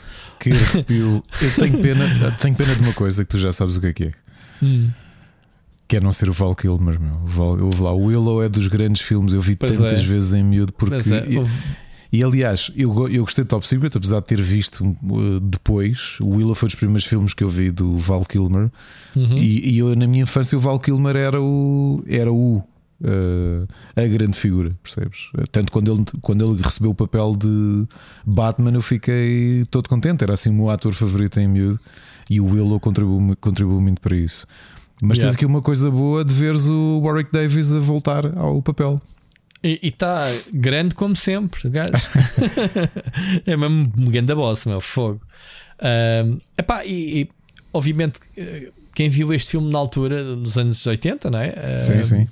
Willow em português na Terra da Magia está Exato. ao nível daqueles filmes de fantasia que havia, que eu vi muitos deles, desde o Neverending Story, uh, sei lá, o, o Labyrinth, com, com, com o David Bowie, né? O Legend. Depois havia um do Tom Cruise, não sei se te lembras. Sim, o. Uh, pera. Como é que se chama? O Legend é com o Richard Gere, não é? É Richard Gere. Sim. Uh, o do pá. Tom Cruise, pera, pera, pera, pera, pera, pera, pera. Eu gostava menos desse do que do Willow. Era o Tom Cruise sem carisma que tem, foi dos primeiros filmes deles, não é? Tenho de ir ver, não me lembro. Estou mesmo Legend. É o Legend, é com É o Legend. É o Legend. É. É o Legend com o Tom Aí Cruise. É só para ver. Por que eu tinha na cabeça que era o Richard Gere estava no Sim, Legend? Se tu olhares para, o, no Excalibur. o Tom Cruise. Sim, o Excalibur já sai um bocadinho fora. Não, o, o, o Richard Gere até é o, é o do Dragão, com, que tem a voz do. Sean Connery faz a voz do dragão. É o Legend, sim, o senhor. Coração, de leão, coração de Claro dragão. como é, é. É do Ridley Scott, meu, que parvo isso. Mas o Legend, o, o Tom Cruise aqui Não, tinha o Tim borbulhas Curry, na cara, o, Tim, meu. o Tim Curry é que faz o Lord of Darkness no, no Legend, Uhum. que é o melhorzinho da, da série. Mas eu, como protagonista, gosto muito mais do Val Kilmer no Willow do que o Tom Cruise no. Olha, mas desta altura não esquecer o Princess Bride também. Sim. Mas pronto. Foi, estes foram aqui uns anos muito bons para este Muito tipo de fixe, meu. filmes. E é? depois Para estes tiveste os spin-offs na altura que ninguém fala, os spin-offs de Star Wars do Endor 2, a Caravana da Coragem e a Batalha de Endor, tudo assim com bonecos e, e, e cenas. eh, Epá, brutal. E, houve lá o Legend, acá, o Diablo, isto é o Diablo, mano. O, É, o inimigo, é isto sim, é o- a Blizzard fez aqui um grande rip-off ao, Fez, ao Diablo. fez, mas fez, pronto. fez. Um, o Tom Cruise era muito chavalinho aqui, meu. Muito chavalinho. Não foi Eh, o primeiro eh, filme dele. Sim, mas em termos de aspecto, carinha dele, man, de, de, de teenager Aliás, quase. Dos meu. filmes dele, o, eu tinha, o anterior dele eu já tinha visto. Tu viste também, o Risky Business. Sim, sim, sim. Aliás, eu vou-te confessar uma coisa. Quem for ver o Top Gun Maverick, o Tom Cruise parou no tempo. O homem não envelhece, meu. É um bocado Desculpa. assustador, não é? É assustador. Nos filmes, ou nele na vida real, pá, sem obviamente a maquilhagem, sem as cenas, pá, notas que já não é para novo. Ele também não é velho, tem só tem 58 anos. E eu Aliás, gosto- eu gosto estávamos no dele. cinema, estávamos no cinema e estava a Mónica ao meu lado a dizer: pá, o Tom Cruise já tem 60. Eu assim, não, olha que ele não chegou aos 60, tem 59. Vira-se uma senhora que estava ao nosso lado. Ele tem 58, ele tem a minha idade. Eu assim, olha, fã número 1, Tom Cruise a ver, a ver o filme. O gajo está parado no tempo. O gajo não envelhece. O gajo tem, nesta desta fase, à vontade, mais uns 10 anos pela frente, sem tu notares Sim. que ele tem que mudar de papel. Percebes o que eu estou a dizer? eh, E uma coisa e curiosa lá em casa, tu sabes que eu, que eu, que eu cresci com uma tia adolescente, né? que agora tem 53, 54 anos e que era doente por dois atores. Eh, e um cantor era o Don Johnson e o Tom Hum. Cruise, e depois cantor Uhum. era o Simon Le Bon dos Duran Duran. Eh, e era engraçado lá em casa porque ela era muito fã do Tom Cruise e portanto eu tive gramar com eh, Top Gun, Color of Money, Cocktail, Rain Man, Born, Claro. of, Born on 4th of July, Days Ei, of não Thunder. ficaste muito mal. Não, os filmes excelentes, pá, houve. Eu, nem, eu, é o que eu tinha a dizer. Eu gosto muito dele, mas na altura eu tinha aquela cena pelo Val Kilmer que ainda, que ainda hoje tenho. Gosto muito. Agora, eh, eu acho que diria. Grande parte, nós no outro dia tivemos aqui a gozar com o Nicolas Cage, mas tu olhas para a filmografia do Tom Cruise e eu acho que grande parte da carreira dele ele fez grandes filmes. Não fez. Pá, e, é, e é engraçado que este Maverick bateu o recorde de bilheteira de um filme do Tom Cruise, o que é impressionante. É impressionante. Chegares a esta altura da tua carreira e ainda estás a bater recordes. Portanto, que este é um dos gajos que mais fatura em Hollywood. E isto vem da razão que é o Top Gun não vai. A gente já vai falar mais à frente do Top Gun, mas não vai para streaming, não vamos. É, quando a pandemia acabar, isto é para verem no cinema.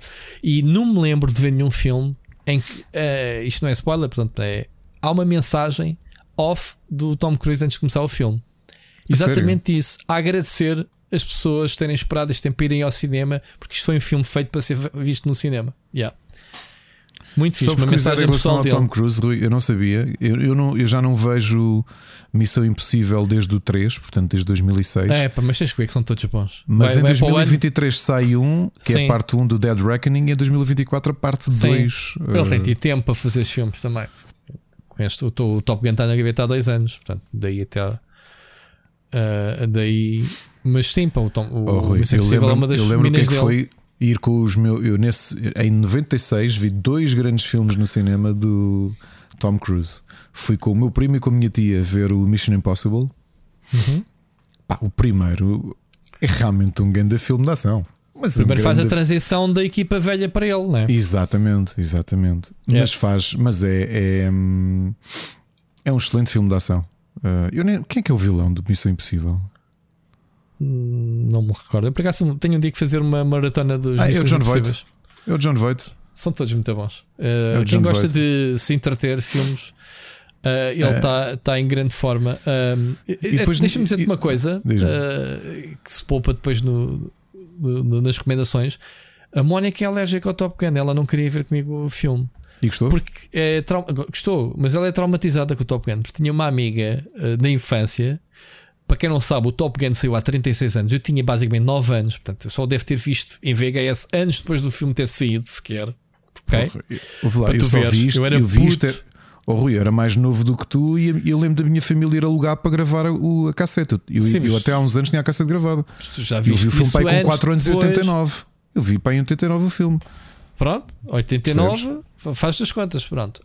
Um, o que é que eu ia dizer? A Mónica tinha uma amiga, uma, uma vizinha, aliás, morava num prédio, uma amiga, que via Top Gun todos os dias.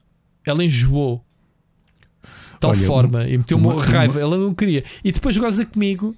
E isto, já agora, vou deixar esta pergunta a ti e à malta que nos ouve: que a minha mulher goza comigo porque diz que o Top Gun é um filme para meninas. Porque todas as meninas é que vão ver o Tom Olha, Cruise. Eu digo assim, o Machado vai discordar porque ele vai, não sei se ele vai querer. João, desculpa estar a revelar isto, se calhar querias tu revelar. O Machado e o irmão viam o Top Gun todos os dias. Sim, mas o Top Gun é um excelente filme para homens como para mulheres, porque o, o filme faz tudo bem. Top Gun faz tudo bem. É tipo música. Eu nunca consegui ver essa história do Top Gun ser um filme é, para, pá, para. Porque era um filme em que, na altura, em que na altura as meninas todas oh, ficavam doidas com o Tom oh, Cruise. Oh, Rui, até Quando isso acontecia. Eu vou-te é? dizer, o meu contacto com o Top Gun vais achar curioso. É, o meu primeiro contacto não foi ao mesmo tempo. Ou seja, não me lembro. A coisa que eu me lembro primeiro até foi o vinil da banda sonora. Porque claro. Foi uma coisa, ok? Porque, porque e, e, ainda, ainda está em casa do meu avô. A banda sonora é perfeita do primeiro filme porque tu consegues, uh, cada música que ouves, situar-te no filme. Não há muitos filmes a fazer isso. Ou seja, tu, tu, outro dia precisei de um. Eu precisei de um. Uh, de um GIF específico. Eu fui buscar aquilo que queria exatamente. Oh, I feel the need, the need for speed. Ok. Porque, porque tu consegues. Uh, o, o filme está tão indexado com as músicas. Tá, tá. Ah, ah, isso é uma das, das críticas desta sequela, que era difícil teres uma banda sonora à altura. E o pessoal que critica que a banda sonora não é tão boa. Yeah, era oh, difícil. Obrigado. Ainda assim, ainda Quando assim. um álbum que tem uma banda sonora que tem uma Danger. Zone do Kenny claro. Loggins. Mas foram buscar o Danger Zone para a sequela. Foram buscar alguns dos temas que era impossível não irem buscar. Mas para, eu tenho que dizer, a música que eu ouvia em repeat no, no vinil, em puto, porque eu, eu acho que já contei isso até aqui no podcast. Eu habituei-me em miúdo, a minha família ensinou-me. Eu já devia, eu devia ter 3 anos. Coisa. Não. Não, não, não, Take My Breath Away. Eu, a minha ah, família. Tu sabes que eu era o mais novo da família, não é? Porque os meus primos com a idade mais próxima tinham mais 7 anos do que eu. E então minha, o meu avô e as minhas tias ensinaram-me, olha, repara isto. Com 3 anos foi quando me ensinaram a, a eu próprio, como passava muito tempo sozinho. Sozinho, não, não tinha ninguém com quem brincar. Gostava de música desde puto, porque em casa ouvia-se muita música. Ensinaram-me a ouvir vinis. ok. Yeah. Uhum. Porque era o que nós tínhamos. Eu não tinha leitor de cassetes ainda, só tínhamos leitor de vinis. Uh, e o vin, dos vinis que eu mais ouvia era, eram duas bandas sonoras: era o do Mad Max, o Beyond the Thunderdome, uhum. e era o, o, o, Top Gun. O Top Gun, eu ia lá com a agulha para pôr o, no final do, do primeiro lado a quinta faixa, que era o Take My Breath Away, porque me uhum. ensinaram. Podes, olha, é mais ou menos aqui. Eu, eu, lembro de puto decorar mais ou menos onde é que tinha que pôr a agulha para ouvir a, a, a música. Pá, porque adoro a música, adoro, adoro o Take Sim. My Breath Away. Sim, mas é a minha música favorita têm... da banda sonora, Rui, digo-te já. Eh, eu estou sempre a cantar e, e a Mónica até gozou comigo que eu vim, obviamente passei, fomos ele no sábado e passei a noite do sábado e ontem só a cantar uma música que nem sequer entra neste que foi o You Never Close Your. Não, como é que é? You Never Close Your Eyes when I kiss your. Como é que é? Caralho, agora estou a voltar a letra. You never close your eyes anymore when I kiss your lips. Sabes? É aquela quando eles estão todos no. Tan, tan, no, Power Balladzinho. Sim, sim, sim, sim, sim, sim. Uh, não, quando estão todos juntos. Quando fazem a. Quando ele faz a. A serenata. Hum. A McGillis na altura. Que é, a avó dele agora, que é a avó do Tom que Cruise. É a avó dele, é? Que é a avó do Tom Cruise, né? Coitadinha. Ela diz, ela, epá, foram. A imprensa, os jornalistas são tramados. Foram ter com ela. Ela uh, não aparece no com, filme, não é? Não aparece no filme. Foram ter com ela, porque é que não a chamaram? E ela disse: Não me chamaram porque eu já não tenho idade, porque eu estou velha e gorda, porque é a idade que eu tenho. Como quem diz, Tom Cruise está congelado no tempo. Tiveram que arranjar, obviamente, uma uma uh, love interest que seja apelativa para o filme, porque ela realmente está um. Pai, coitadinha, está tá velhota, man. Percebes? Uh, não está ao nível do Tom Cruise, não pode e ser. O, o, não vais fazer spoiler nada do filme. O Val Kilmer entra, não é? Olha, eu vou dizer uma coisa, e foi das coisas mais bonitas do filme, foi as homenagens que fizeram uh, às ligações dos atores do primeiro filme. O Val Kilmer é sabido antes de ser anunciado que entrava no filme, só, uh, uh, não sabes é a forma como ele entra, e isso é giro de descobrir. Ele está acreditado, ele é o segundo nome, digamos assim, do elenco, pronto, mais porque sim do que por outra coisa. Portanto, eu, eu quando fui ver, eu já sabia, está escrito em todo lado, trailers, uh, trailer, no trailer não, no, nos créditos, portanto, mais que sabido que sabia. Uh, eu até pensei que era tipo olhar para uma fotografia, né, uma coisa qualquer. Mas uh, eles têm ligações muito bonitas com o primeiro filme. Eu já não vou falar do Top Gun nas recomendações, já fica aqui arrumado. Um, eles fizeram, além de ser um excelente filme para quem não viu o primeiro, se, quem não viu o primeiro vai perder metade do filme mas podes vê-lo sozinho, ok? Não vais é, não, eles fazem muitas referências ao primeiro filme e isso é muito fixe. Muito fixe como eles metem, como é que eles encaixam os. E, e aliás, até a história, a ligação direta à história com o primeiro filme é muito fixe. Portanto, Ricardo, não sei porque é que estás à espera de não teres ido ver o filme, já devias ter visto. Vai vê-lo em IMAX, man. Eu fui vê-lo no IMAX e, e é, tipo. A minha explicação é simples. Uh... Tens putos, tens filhos. é lixado. Não só, não só não o faria. A minha filha como... não quis ir ver. Sabes que eu fui mesmo ao cinema com a minha mulher, tipo, namorado. Mas sabes tipo, que legalmente esquece. não podes deixar uh, crianças em casa uh, que tenham menos de 16 anos sozinhas. Sabias disso? Se não sabes, fica aqui a informação. Olha, então já sei qual é o meu trauma, porque eu fiquei tantas vezes sozinho em casa com 10 anos Mas ou menos. Mas acho que não era ilegal na altura. Ah, eram outros, outros tempos. Era, era, era tempos do Stranger Things. Estás a ver o Stranger Things? Pronto. Sim. Era, era eu Sim. naquela altura, era, era com aqueles putos boedas desenrascados e, e andavam de bicicleta de um lado para o outro e não se passava nada. Não havia cá coisa. O único medo que a gente tínhamos era dos dorgados. Tipo, olha, na mata, não vais pela mata, cá lá dorgados. tipo, yeah, como se os drogados me fizessem algum mal, mano. Tipo, não vais. Pá, os, olha... os, do, os do meu bairro não faziam porque me conheciam desde bebê.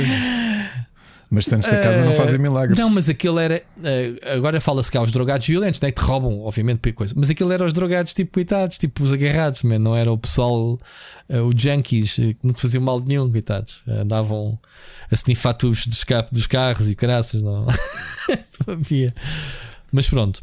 Uh, era assim os meus tempos. Pronto, Ricardo, não tens desculpa. Não. Os teus filhos já têm. O mais velho já pode tomar conta do pequeno, mano. Tipo, deixas aí. deixas aí, só tem que aquecer a comida no micro-ondas e vais ver o Top Gun, que é a tua mulher. Exato. Vamos relembrar que no último episódio eu falei aqui do primeiro andar ter incendiado. Fogo, meu prédio. Pois, não vale. Ah, eu agora também faria. Pois.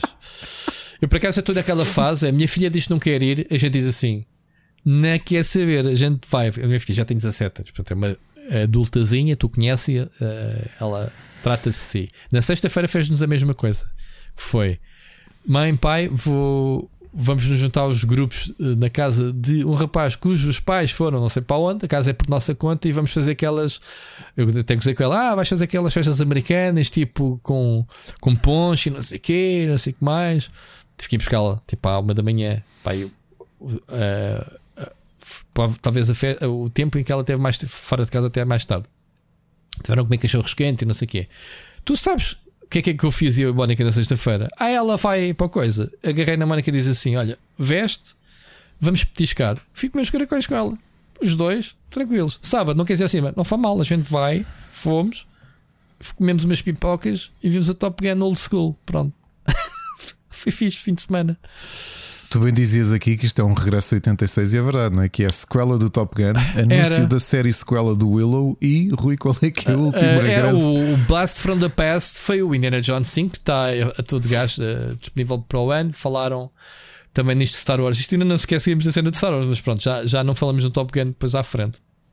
Uh, o Star Wars, uh, ao que parece, está, está quase pronto. Portanto, vai ser um filme muito curioso. Eu acho que nós devemos olhar para este filme porque não vai ser feito pelo Steven Spielberg. Portanto, é a primeira vez que o Spielberg ficou de fora. Uh, vai ser o James Mangold. Quem é que eu, o que é que ele fez, Ricardo? Sabes? Não. Deixa-me lá tentar ver aqui os créditos que eu agora não, estou a ver. Uh, epá, qualquer coisa que, não, que se descole para não ser aqueles. Deixa-me aqui ver créditos. O que é que ele fez? O Logan. Ah, sim, era o crédito. Portanto, yeah. Walk the Line Logan uh, tem um currículozinho bem jeitoso. Portanto, só pelo Logan, nossa, obviamente que duvido que o Indiana Jones tenha selo de maiores de 18, mas de qualquer forma, uh, vamos ver. Curioso. Mas pronto, Indiana Jones é Indiana Jones. Mas aqui admito que, pronto, coitado, o Harrison Ford é que não vai mesmo para novo, nem que ele se esforce. Ele até partiu a perna, a gra... acho que partiu a perna ou o braço a gravar uma das cenas deste filme. Já tem sido adiado, porque, coitado. Uh, ele já no último filmezinho, que era o último, uh, que ia passar a pasta ao Shia LaBeouf, não era? Na altura, era o filho dele, e acho que não resultou bem. Uh, é isto, Ricardo. Uh, há de haver mais coisas aí a chegarem. Provavelmente vamos ter um novo Miami Vice ou, assim. ou o novo Night Rider. Não digo eu, uh, outro Wishful não, também Thinking. já tiveste. o outro... A-Team também já não, tiveste. Mas o, mas o Miami Vice não é, não é remake com. Como é que se chamava? Se era com. Era com o Colin, o Colin Farrell. Colin Farrell e com o coisa do. O Chris Rock. Chris Rock. Era, não, não, não, era o Chris não. Rock. era o Chris Rock. Era o outro, o que ganhou o Oscar. Uh... O Matthew McConaughey, não era? Não. Não? Quem é não. Que era? Tem de ver. O, que, pá, o que fez de. É pá, fogo. Isto é chato, meu. Jamie Tava... Foxx.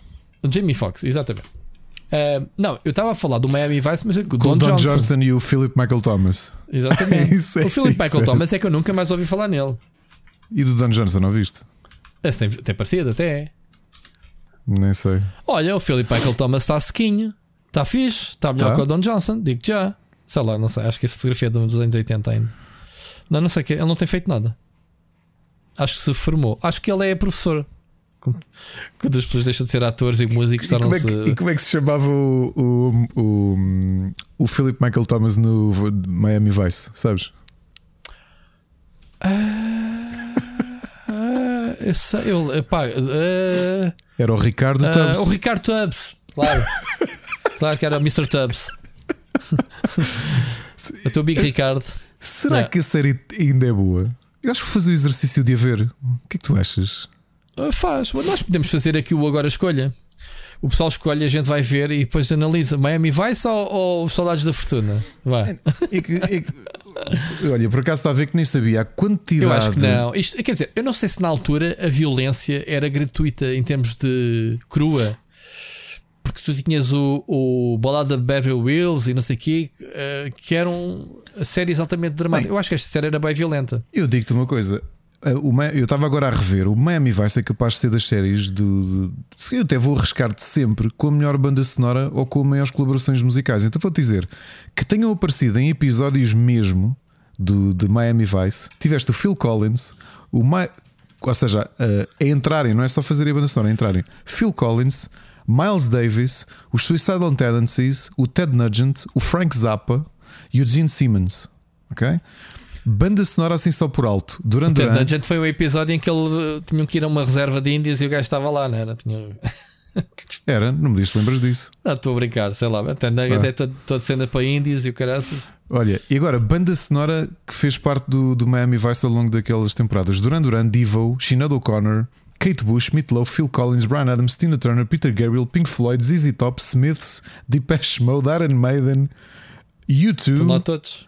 Frankie Goes to Hollywood, Propaganda, Foreigner, The Police, Ted Nugent, Suicidal Tendencies, The Damned, Billy Idol, Eric Clapton e Billy Ocean. Man, o que é isto? Diz-me uma, uma banda sonora de uma série qualquer que seja melhor do que isto. Não tens?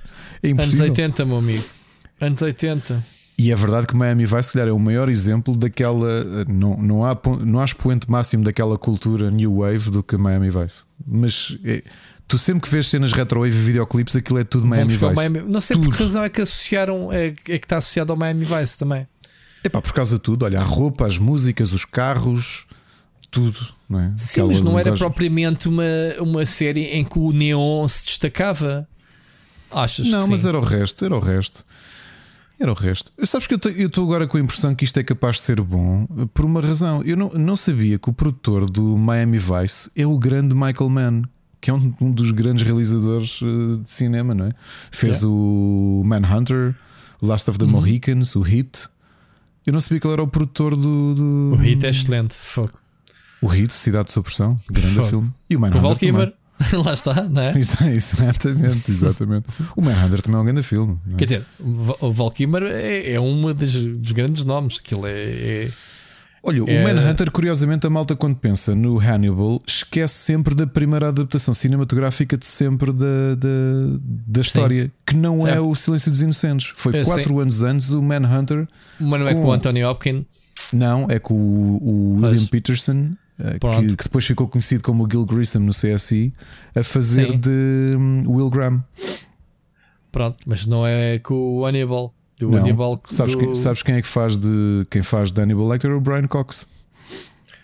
Pronto, já velhote. O, é, mas o, o Anthony Hopkins é que deu o boost à, à cena. Obviamente, claro. que, obviamente que, hum, que a coisa também. Hum, como é que ela se chama? -se? Uh, Jodie Foster. Jodie Foster, é, mas, uh, mas como vilão, Grande boss. Bem, eu não sei porque é que a gente andamos a falar de Miami Vice e onde é que a gente já vai. Andamos aqui no Blast from the Past, que existe, quase dá para cortar para fazer um episódio especial. Olha, eu posso fazer isso, Ricardo. Este é um episódio especial dos anos Vou 80. começar a. Não, fazemos o episódio de Split Chicken e depois vou fazer um cut só deste tema e isolamos-lo. Só para aquele pessoal que, olha, Director's tá Cut.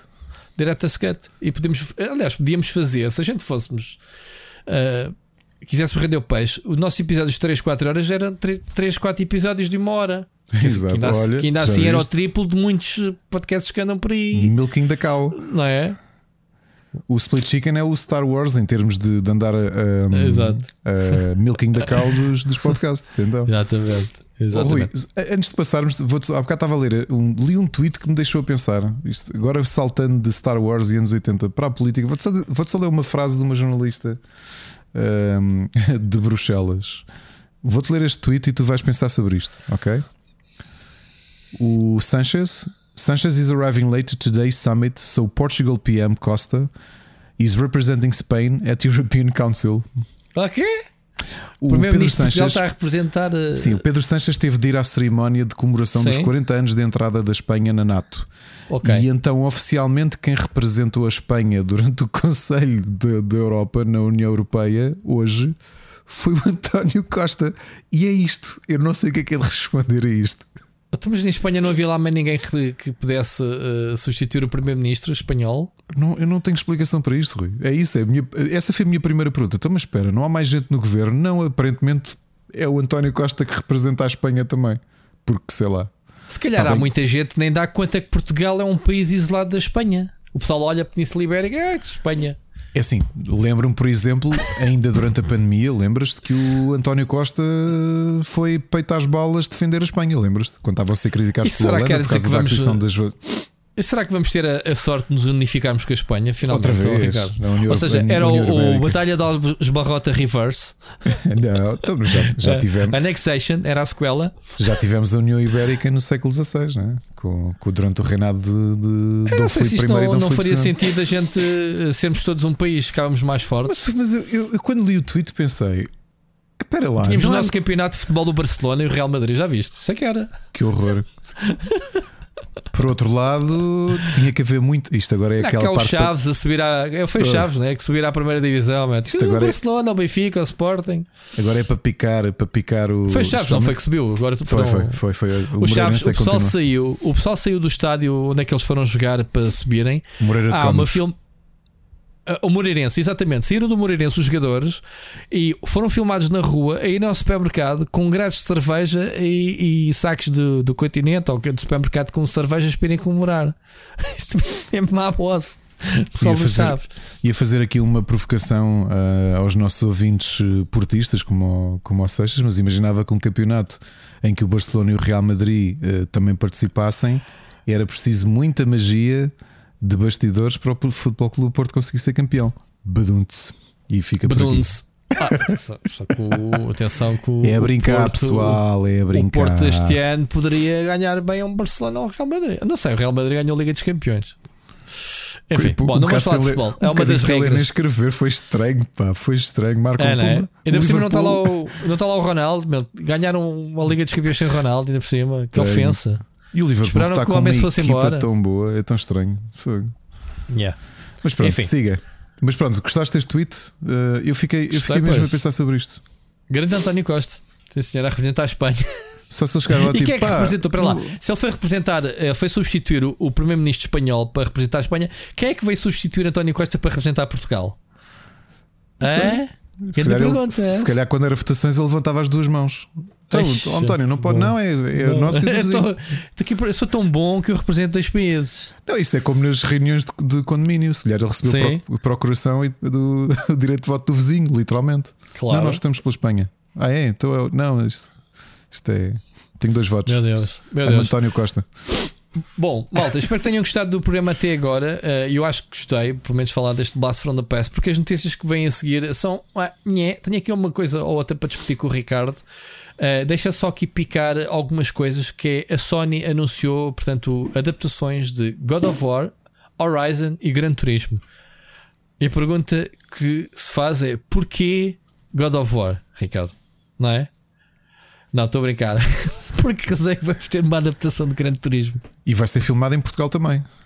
Também vai ser filmado em Portugal, tal como aquele filme que. E vai ter o não é- Jason, Jason Statham. Não, não, uh, foi o, foi o, o novo Fast and Furious, né? Mas mas espera, o, Jason, este- o Jason Statham também entrou no Fast and Furious. uh, entra, sim. ah, ok. É- Então esquece é, a piada, é piada. Esquece então. Eu não percebo nada.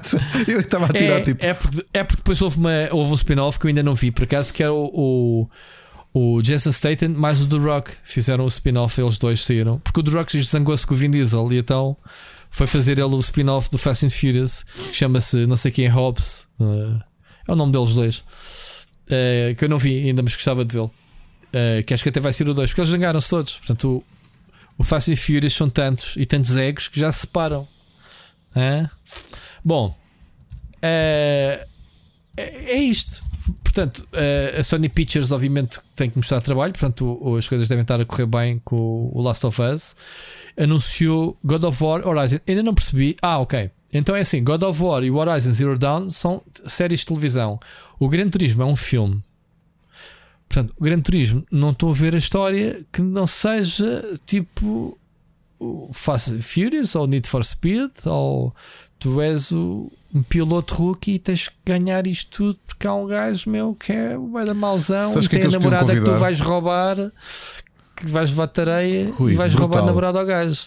Brutal, porque nunca Que é o- aconteceu. nunca é o aconteceu o, enre- Tom, o, o Tom Cruise entrar num filme sobre carros de Exato. corrida. Convidar o Tom Exato, Cruise. o Days of Thunder. o- o- o- vamos ver, vamos falar outra vez de Tom Cruise. O Tom Cruise tem um, um, um- um copy-paste de filmes, é o Cocktail, o Days É. of Thunder, Top Sim. Gun e. Acho que ainda havia mais um. Tinhas o de o de snooker, pera.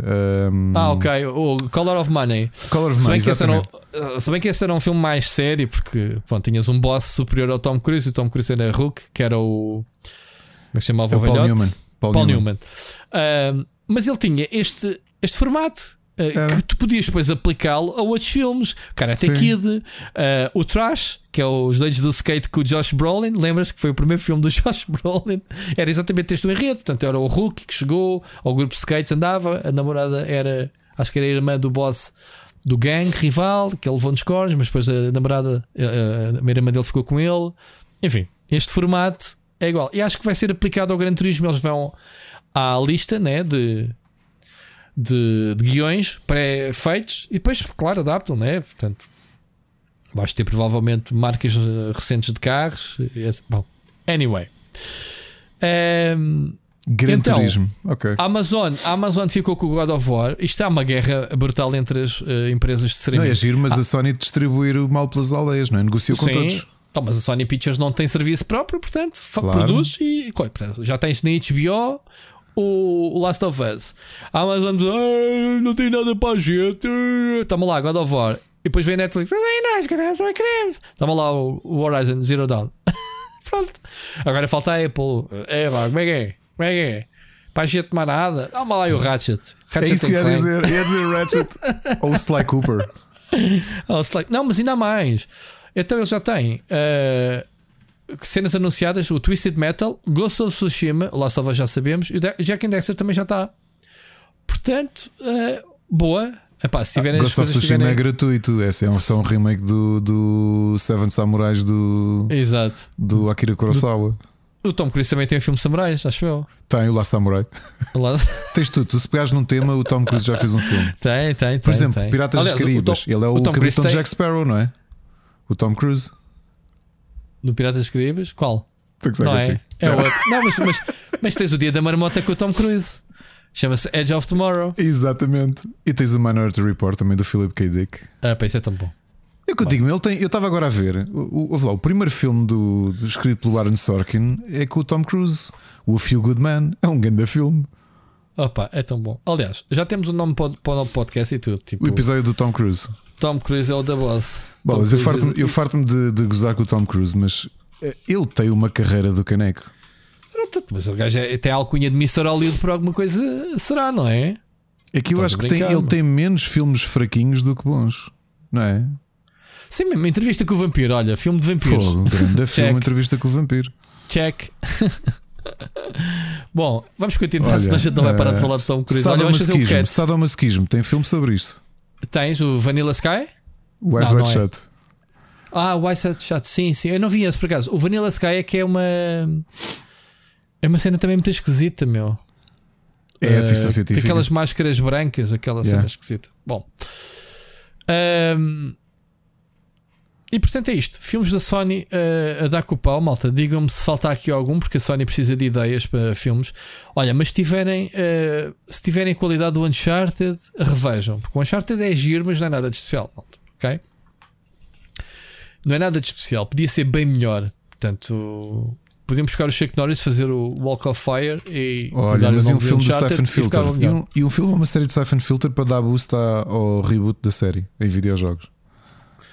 Em que o elenco é, controlavas uma força especiais, portanto tinhas o, o Dolph Lundgren com o protagonista. Eu estou-me a lembrar do Dolph Lundgren que acabei de ver. Quando eu te disse assim: Olha, vou para o sofá, quando estiveres pronto, manda-me uma mensagem no WhatsApp. Sim. A Mónica estava a ver aqueles programas de vender casas em, de luxo em Los Angeles e ele estava a vender a mansão dele, a dizer que, estava, que ia passar seis meses na Europa a gravar o Aquaman 2 eh, e que estava a vender a casa. Houve, o homem está skin, o homem está impecável, ok?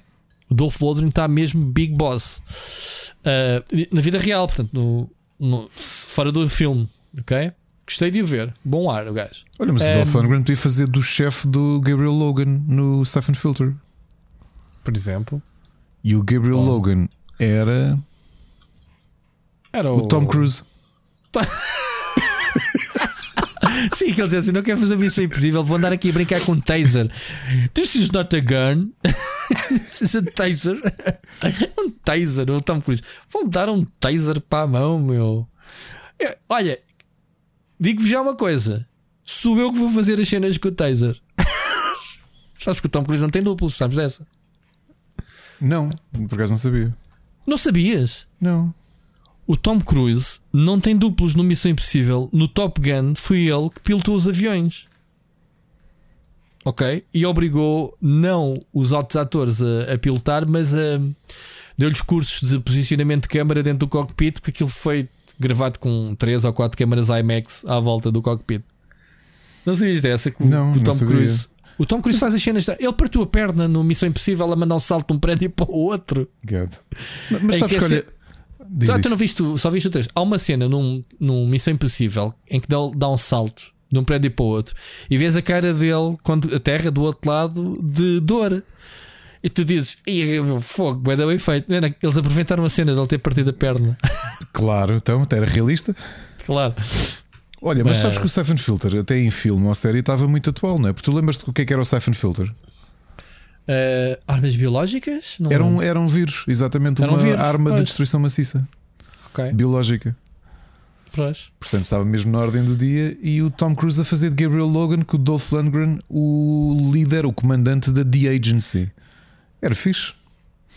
Muito bom. E de repente temos o Cifel Filter em moda outra vez. Portanto, Sony, olhem para aqui, para as nossas Olha, e sugestões. e, a, e a Jessica Wu a fazer de. Como é que se chamava? Lin Young, não era? Ela ainda por cima está. Tá, Pá, fecha o Wikipedia, Ricardo, só a favor. Vá, vamos, vamos seguir. é a Jessica Wu, não é? A atriz do. Não faço ideia. Do. Ah, do, do- Sandra Ho, do. Não, não, não, San- não, não, não. Não, isso é do- Killing Eve. Eu estou a dizer a atriz que entrava no Fresh Off the Boat, na comédia, e entretanto também entrou naquela antologia de ficção científica que eu e tu falámos aqui, uma delas, acho que foi no Black Mirror, uh, uma das antologias. Não, foi o Solo. Uh, okay. Esquece, vá, siga. Senão perdemos-nos aqui como sempre. Olha, vamos falar de coisas nacionais, Ricardo. Uh, uh, Rock in Rio está aí à porta. tivemos no evento, olha, já não nos víamos há um, há um tempo e, e eu vi-te raspão, não é? Porque pronto, foi a apresentação, estiveste lá, eu também tive, estive a fazer cobertura.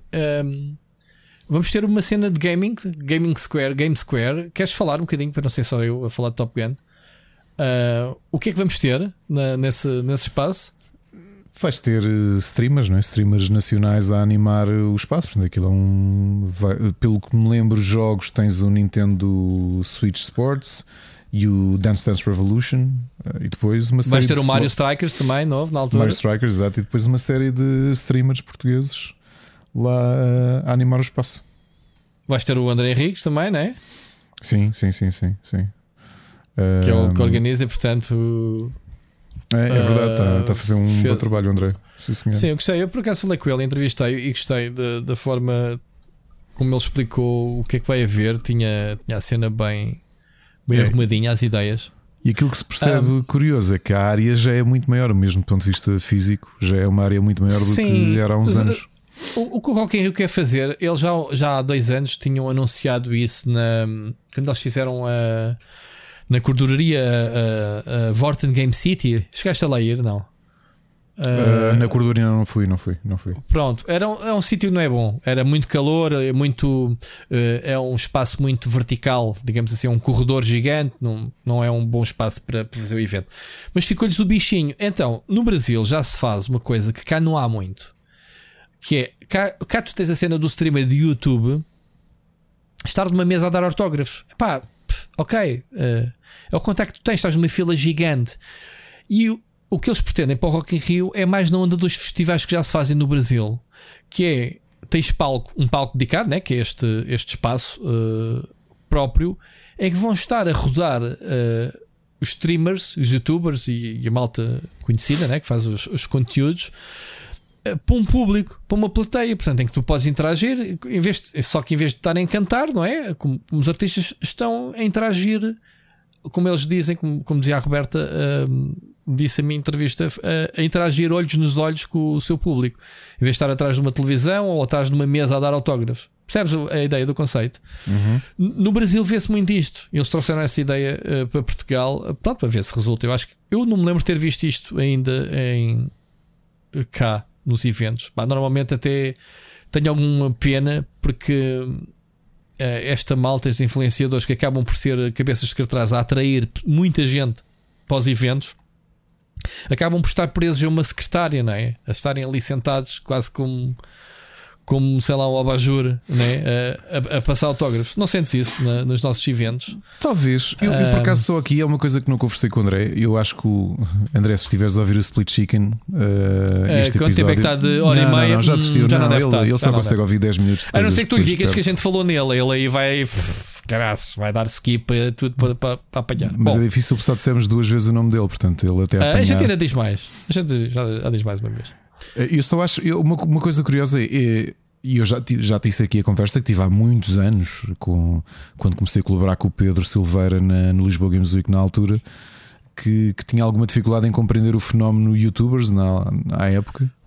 Uh, uh, o que eu acho é que é interessante como, como entretenimento, uh, mas se os youtubers e os streamers, eu, eu acho que até vendem bilhetes em eventos de videojogos num festival como o Rock in Rio, já acho que são um add-on porque eles, já não, eles não são um argumento de venda. Ou seja, para o valor que custa um bilhete, eu acho que é difícil um fã oh, ir dar oh. 74 euros para ir ver o seu streamer ao, ao Rock in Rio. Sim, mas oh, Ricardo, tu tens que ver, tens que olhar para, para o Rock in Rio na perspectiva do full package. Epá, eu com certeza não vou pagar 70 paus para ir andar na roda gigante. Mas o certo é que ela está lá ou qualquer outra atividade. O Rock in Rio é um festival em que tu tens Sim, uma série de atividades é, para além da música. Isto é Sim. é mais uma cena, não é? Oh, é uma cena. Eu, eu, eu, percebo perfeitamente, obviamente, que a forma, tu sabes, a forma como eu consumo. Eh, como eu consumo música, e sabes que eu vou a muitos concertos, é um bocadinho diferente, não é? Eu vou ao sítio pela música uh, claro, em específico. Claro que sim, há, e como tu há de haver muita gente. E eu mesmo também o Rock in Rio, houve lá. Só- eu estive lá há uns Ricardo, anos e eu, eu quando- havia. Lembras daqueles palcos secundários que eram um palcozinho pequenino na rua da FNAC na altura, que é tipo Sim. uma coisa que a pessoa está ali à nossa frente.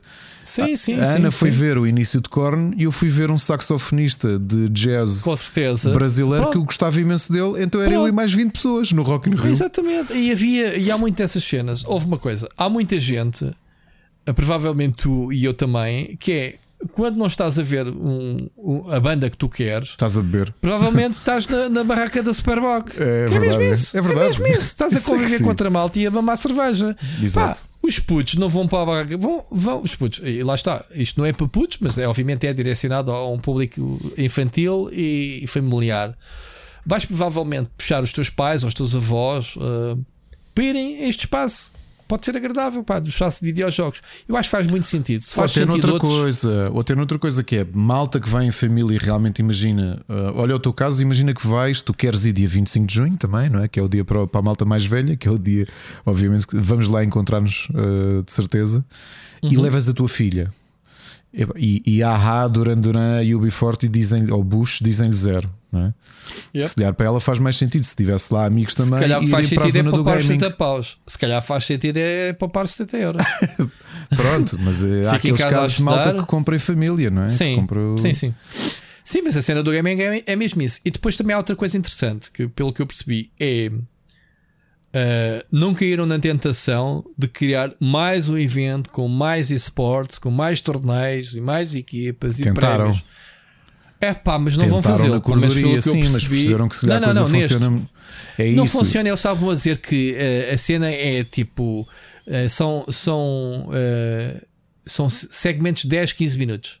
E estás sempre em movimento. Não vais Claro. estar ali o dia todo agarrado a um, a um torneio Sabes que foi a o fazer André reféns das foi, pessoas. foi por isso é que o André não nos convidou para gravar o podcast, porque esse, esse segmento era só para introduzirmos o episódio. Exatamente. Estávamos Uhum. ali 3 horas e depois também as bandas a, a- a tocar e a gente a querer ir ver e tínhamos de estar a gravar, não era? O Mas o. Simon está calado, Simon. Sim, sim.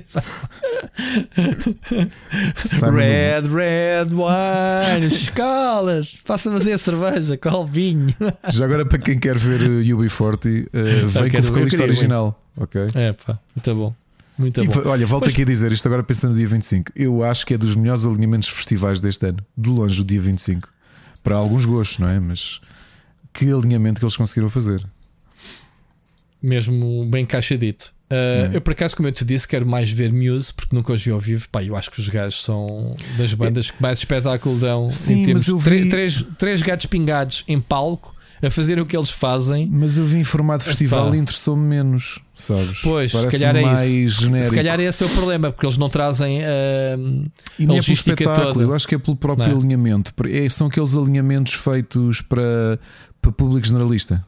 certo, Que é pronto, estás aqui a ver e está aqui uma miscelânea de músicas, Yeah. pá, com um bocado como os Metallica em festival ou Metallica sozinhos, percebes? É- Sim, sim, sim, sim, sim, sim, é, sim. Então pronto, isto agora é genérico, toma, Metallica avulso.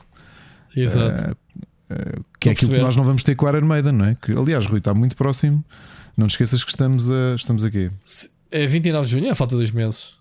Não, falta um mês, menos de um mês para irmos ver Iron Maiden. Portanto, finalmente vais ver Iron Maiden. é fim de, fim de junho ou fim de julho? É fim de julho, Ricardo. É, Julho. Sim. ok, então pronto.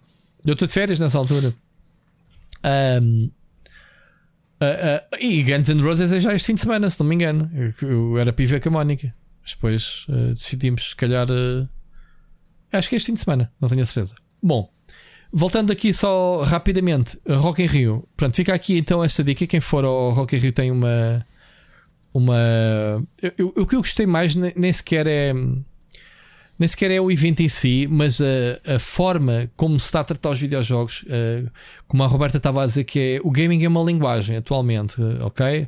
Serviços, empresas, serviços estão a usar a gamificação e é mesmo verdade o que ela está a dizer. E é, é fixe que a Roberta Medina tem a nossa idade, mais ou menos, penso eu, ela é jovem. eh, e, e está neste e, e tem obviamente poder na mão, não é? E, é fixe vê-la com este poder a tomar esta decisão de integrar o gaming, que, que obviamente vai servir como referência a- a- Não o evento em si, mas referência a, a, outros eventos de se lembrarem. E o gaming continua a estar na moda, obviamente, e é cada vez mais.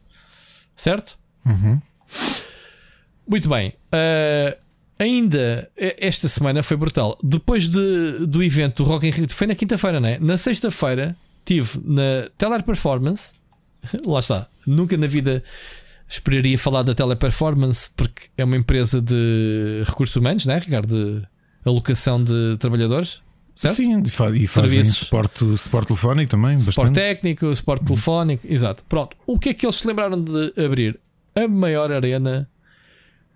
Uh, disseram pessoas especializadas. Atenção, eu escrevo sobre esportes, mas estou longe de ser uh, um entendido é a maior uh, arena, pelo menos de Lisboa. Uh, não quiseram dizer a nível nacional, porque acho que em Aveiro há aquela um, arena da. Como é que se chama a empresa, Ricardo, que faz muitos eventos de, de esportes.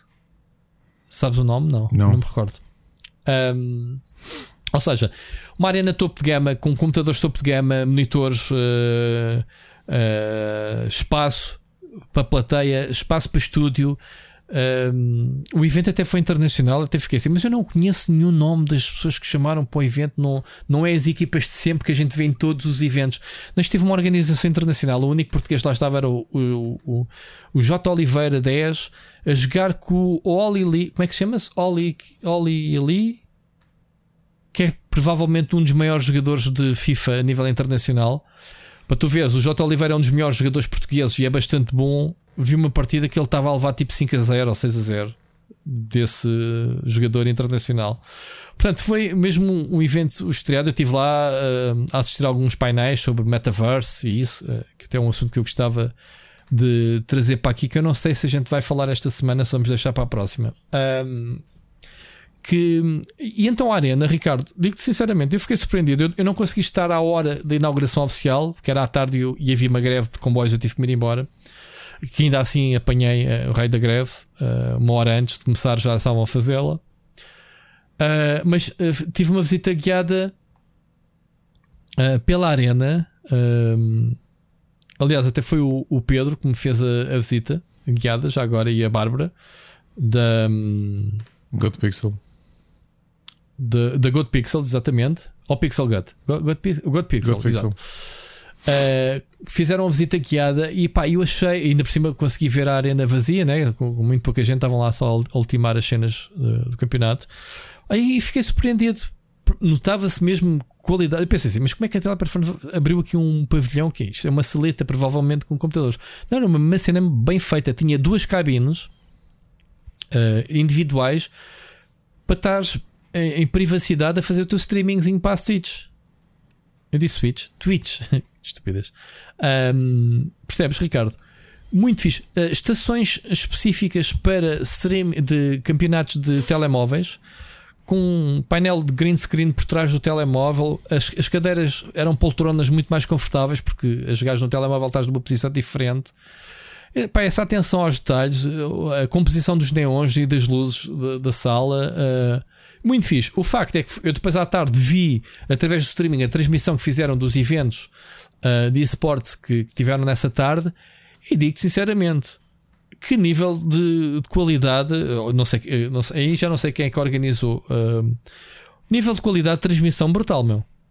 Portanto, teleperformance é aposta nos esportes. Uh, Julga-se que vão, já se fala que vão trazer o, o campeonato de Valorant uh, para Portugal, para ali, para a Arena, e acho que vão tentar trazer mais competições. eu gostei, ok? E é isto. Eventos de gaming, Ricardo, estão a surgir outra vez. Uh, vamos ver até ao fim do ano quantos mais vamos ter. Vamos ter o Rock in Rio. E vamos ver mais para a frente uh, Lisboa Games Week, provavelmente, né? XL Sports também, se calhar. Um, vamos passar à frente, Ricardo, a ouvir a mensagem do ouvinte. Uhum. Vamos ouvir a mensagem do José Santos. Bora lá. Olá, Hoje trago-vos um tema curto e uma recomendação. Uh, o tema tem a ver com a, a, a experiência do Facebook, uh, ou seja, não sei se a minha é igual à vossa, mas eu que tinha o Facebook, digamos assim, entre aspas, curado uh, para me apresentar só posts de páginas que eu seguia, já nem seguia amigos, etc. Uh, estava a funcionar muito bem até recentemente. Um, onde agora eu vejo a cada três posts, dois são ou conteúdo uh, ou publicidade ou sugestões uh, de outras páginas que, que, eu não sigo. Uh, e apesar de ser conteúdo que prende, eles até já conseguiram definir, mesmo quando mostram, por exemplo, páginas de BD, parece que até já sabem quais são os heróis que eu paro para ver, para ler uma página de BD, por exemplo, é um dos conteúdos que me apresentam. não sei, não sei se a vossa experiência se uh, se assemelha a isto. Para mim não serve, porque uh, se eu tinha o Facebook definido para um objetivo e não está a cumprir esse objetivo, uh, vou ter que abandonar, como se costuma dizer. Um, mas não sei se, se, a vossa experiência é esta e se funciona, uh, se, se, se, vos consegue prender uh, ou, se, ou, se, estão a dar um tiro nos pés. Uh, que eu penso que não seja o caso, mas no meu caso é isso que acontece. Em relação ao, à recomendação, eu revi este fim de semana um, o Man, The Man from Earth, que o Rui já recomendou aqui, e voltei a chegar ao fim a chorar. Uh, portanto, eu vou ter que re-recomendar. Uh, não recomendei antes, foi o Rui. Uh, não sei se tinha sido mais alguém anteriormente, mas este filme é, é quase. podia ser uma peça de teatro é passado com um grupo de pessoas numa sala e à entrada da casa. E por isso vejam quão bom o diálogo tem que ser para sustentar o, o filme todo. O, o, filme desenvolve uma, uma hipótese fascinante, uh, numa narrativa muito bem desenvolvida, e é uma, uma viagem emocional uh, que lá está, principalmente no fim. Um, para mim, é muito forte. Uh, até para a semana. Grande José, finalmente alguém que se deu ao trabalho de ver uma recomendação que eu fiz de um filme que ninguém conhece, de um, de um, filme que lá está, tem uma premissa muito chata, um grupo de pessoas a falar numa cabine, numa, numa sala, whatever. Só que depois leva um murro no estômago como o José levou, saiu de lá do filme a chorar. Pronto, é isto, Ricardo. Sei o que é que estás à espera para ver. ver. Portanto, vejam, malta, vale bem a pena. Uh, para não ser só filmes de tiros e de aviões e Top Guns e com o Tom Cruise. Olha, não é com o Tom Cruise este filme, por acaso. um, pois poderia ser. Poderia ser. Uh, sobre o Facebook, Ricardo, uh, I don't give a shit. É, é, é, tipo a resposta que eu tenho para o, para o José Santos, porque eu não utilizo o Facebook como eu utilizava aqui há uns anos. Eu vou ao Facebook quando tenho alguma notificação, quando recebo que alguém faz anos, vou lá dar os parabéns pai, pouco mais me prende, quanto muito algoritmos. Uh, o que tu estás a falar parece-me ser o algoritmo do Twitter, que era pá, tu curavas aquilo de forma, mas obviamente que levas a cada dois posts com duas publicidades e três uh, recomendações deles que até podem ser uh, uma chavala a fazer um striptease, whatever. Pá, não sei como é que funciona aquilo o Facebook deve ser por aí, por aí também. Eles, querem, eles não querem gajos certinhos que só vão ver aquele assunto, porque isso não lhes dá dinheiro, menos. Eles têm que, te, têm que te inserir publicidade. Só não fazes falta ao Facebook, vai-te embora, que é o que estás a ir, e vais, e eles agradecem. Não estás a gastar recursos. A eles. eles continuam a descer. Muito. É, pá, é uma okay. treta. Pronto, Facebook tá, já, já, morreu, mas eles não sabem. Pronto. pronto. Uh, eu já tinha admitido aqui desde setembro do ano passado. Eu passava, eu, eu, eu ia lá com bastante frequência, participava em muitas discussões e comecei a perceber que realmente isso que o José está a dizer começou a acontecer-me bastante, uh, que era eu chegava ao mural, ia fazendo scroll e aparecia montes de publicidade, apareciam discussões de há uma semana, coisas estavam paradas e de repente apareciam ali, e havia gente que eu até fazia follow e que de repente já não aparecia de todo. Portanto, eu depois tinha Sim, já para não dizer do, do já para não dizer de, de, de, de, desinformação e as teorias da conspiração Sim, que as pessoas foi. durante a pandemia, quer dizer, foi, Sim, foi espaço que tipo escolheram tipo... para, para, para vomitar o que lhe vai na cabeça, Sim, que aquilo, não pode ser. Aquilo não tinha curadoria nenhuma e eu cheguei simplesmente uma altura em que desliguei. Portanto, larguei por completo o Facebook, neste momento uso só o Twitter. Uh, e, e, acho que o próprio, mas nota-se o próprio Facebook a, a decair. Uh, vejo cada vez menos interações, cada vez menos. Costumo ir lá pelo menos uma, vou uma vez de manhã e vou uma vez à noite, uh, mas digo-te já nem passo lá mais do que 10 segundos. Faço Opa, é nem isso, é quase. Nem isso. Vou lá, vejo só notificações, aproveito para funcionar como agenda para perceber se alguém fez anos e, e para dar os parabéns e mais nada. Não, não... É. Aliás, eu tinha visto hoje um, uma piada que é Facebook. Uh, a agenda de aniversários que o Facebook não sabe que é apenas uma agenda de aniversários e eu tenho que concordar. Acho que é exatamente pois. isso que, que se tornou nos dias de hoje. Portanto, olha, José, se esperavas que a gente dissesse não, man, o Facebook é fixe, fica, é... não, man, vai-te embora, esquece. Não junta-te a nós. Olha, uh, o Facebook é fixe porque, uh, em relação de. Como é uma coisa antiga e tens lá a família e amigos antigos, se calhar é o ponto de encontro. Mas de resto, não. Não estou a ver. Quando eu preciso falar com alguém, vou ao Facebook ou Messenger. Uh, é isso mais ou menos que eu uso. Mas pronto, olha, falando bom gancho já agora, para falarmos de uma cena que eu escrevi hoje, curiosa, que é assédio sexual e crimes que se estão a praticar no metaverso. Quer dizer, isto, isto o Facebook, posso dar um contexto. A semana passada, o Mark Zuckerberg apresentou contas aos acionistas em que dizia que nos próximos 5 anos vai continuar a enterrar dinheiro no, no metaverso, que, que ia dar prejuízos enormes até as coisas começarem a entrar nos eixos. Obviamente que os acionistas não estão satisfeitos, mas como ele é o sócio, o, o acionista maioritário, eh, obviamente a votação ele diz que sim e tem que passar. Uh, há quem queira desistir, etc. Isto não é um consenso. O que é certo é que, seja o Meta ou o Facebook, é mais fácil. Uh, não sei se já meteste na cabeça que o Facebook agora chama-se Meta. Pronto, quando diz Meta é uma palavra tão genérica que acaba às vezes por não associar ao Facebook. Um, foi um dos temas que se falou até no, no evento da teleperformance semana passada. Uh, há coisas que fazem muito sentido no metaverse. E eu até estava a discutir, com, a discutir cá fora com o Jorge Loureiro do Eurogamer que ele dizia: é pá, eu estou muito cético em relação ao, meta, ao, ao metaverse, porque ele só vê o metaverse na versão romantizada do filme do Play Ready One, que é ah, as pessoas vão ter um capacete e vão fugir à vida real e vão estar ali a trabalhar e a divertir-se. E para ele o metaverso é isso. O que é estúpido. O metaverso, a realidade virtual, é apenas uh, uma das formas de ser o metaverso e é a mais badalada porque também é mais imersiva. Ou seja, tu enfias o capacete e estás no mundo através de um avatar Uh, mas há muitas formas que o metaverso, propriamente dita, tu podes aceder ao metaverso através do telemóvel, uma televisão, ou seja, tudo aquilo que, que misture elementos virtuais com realidade é considerado metaverso. Ou seja, o metaverso pode, ser utilizado. Uh, Pergunta-te, Ricardo, porquê que tu na tua casa há de ter interruptores espalhados pela parede se podes ter uma parede totalmente clean sem nenhum botão? Porque é que há de ser interruptores nos eletrodomésticos? Tu entras no, na aplicação do telemóvel e acedes ao metaverso à tua uh, digital, uh, olhem só a palavra, uh, digital twin da tua casa, ok? Onde tu tens a tua casa representada no mundo virtual e tens lá os teus eletrodomésticos em que tu interages com, com eles virtualmente e eles ligam-se no mundo real.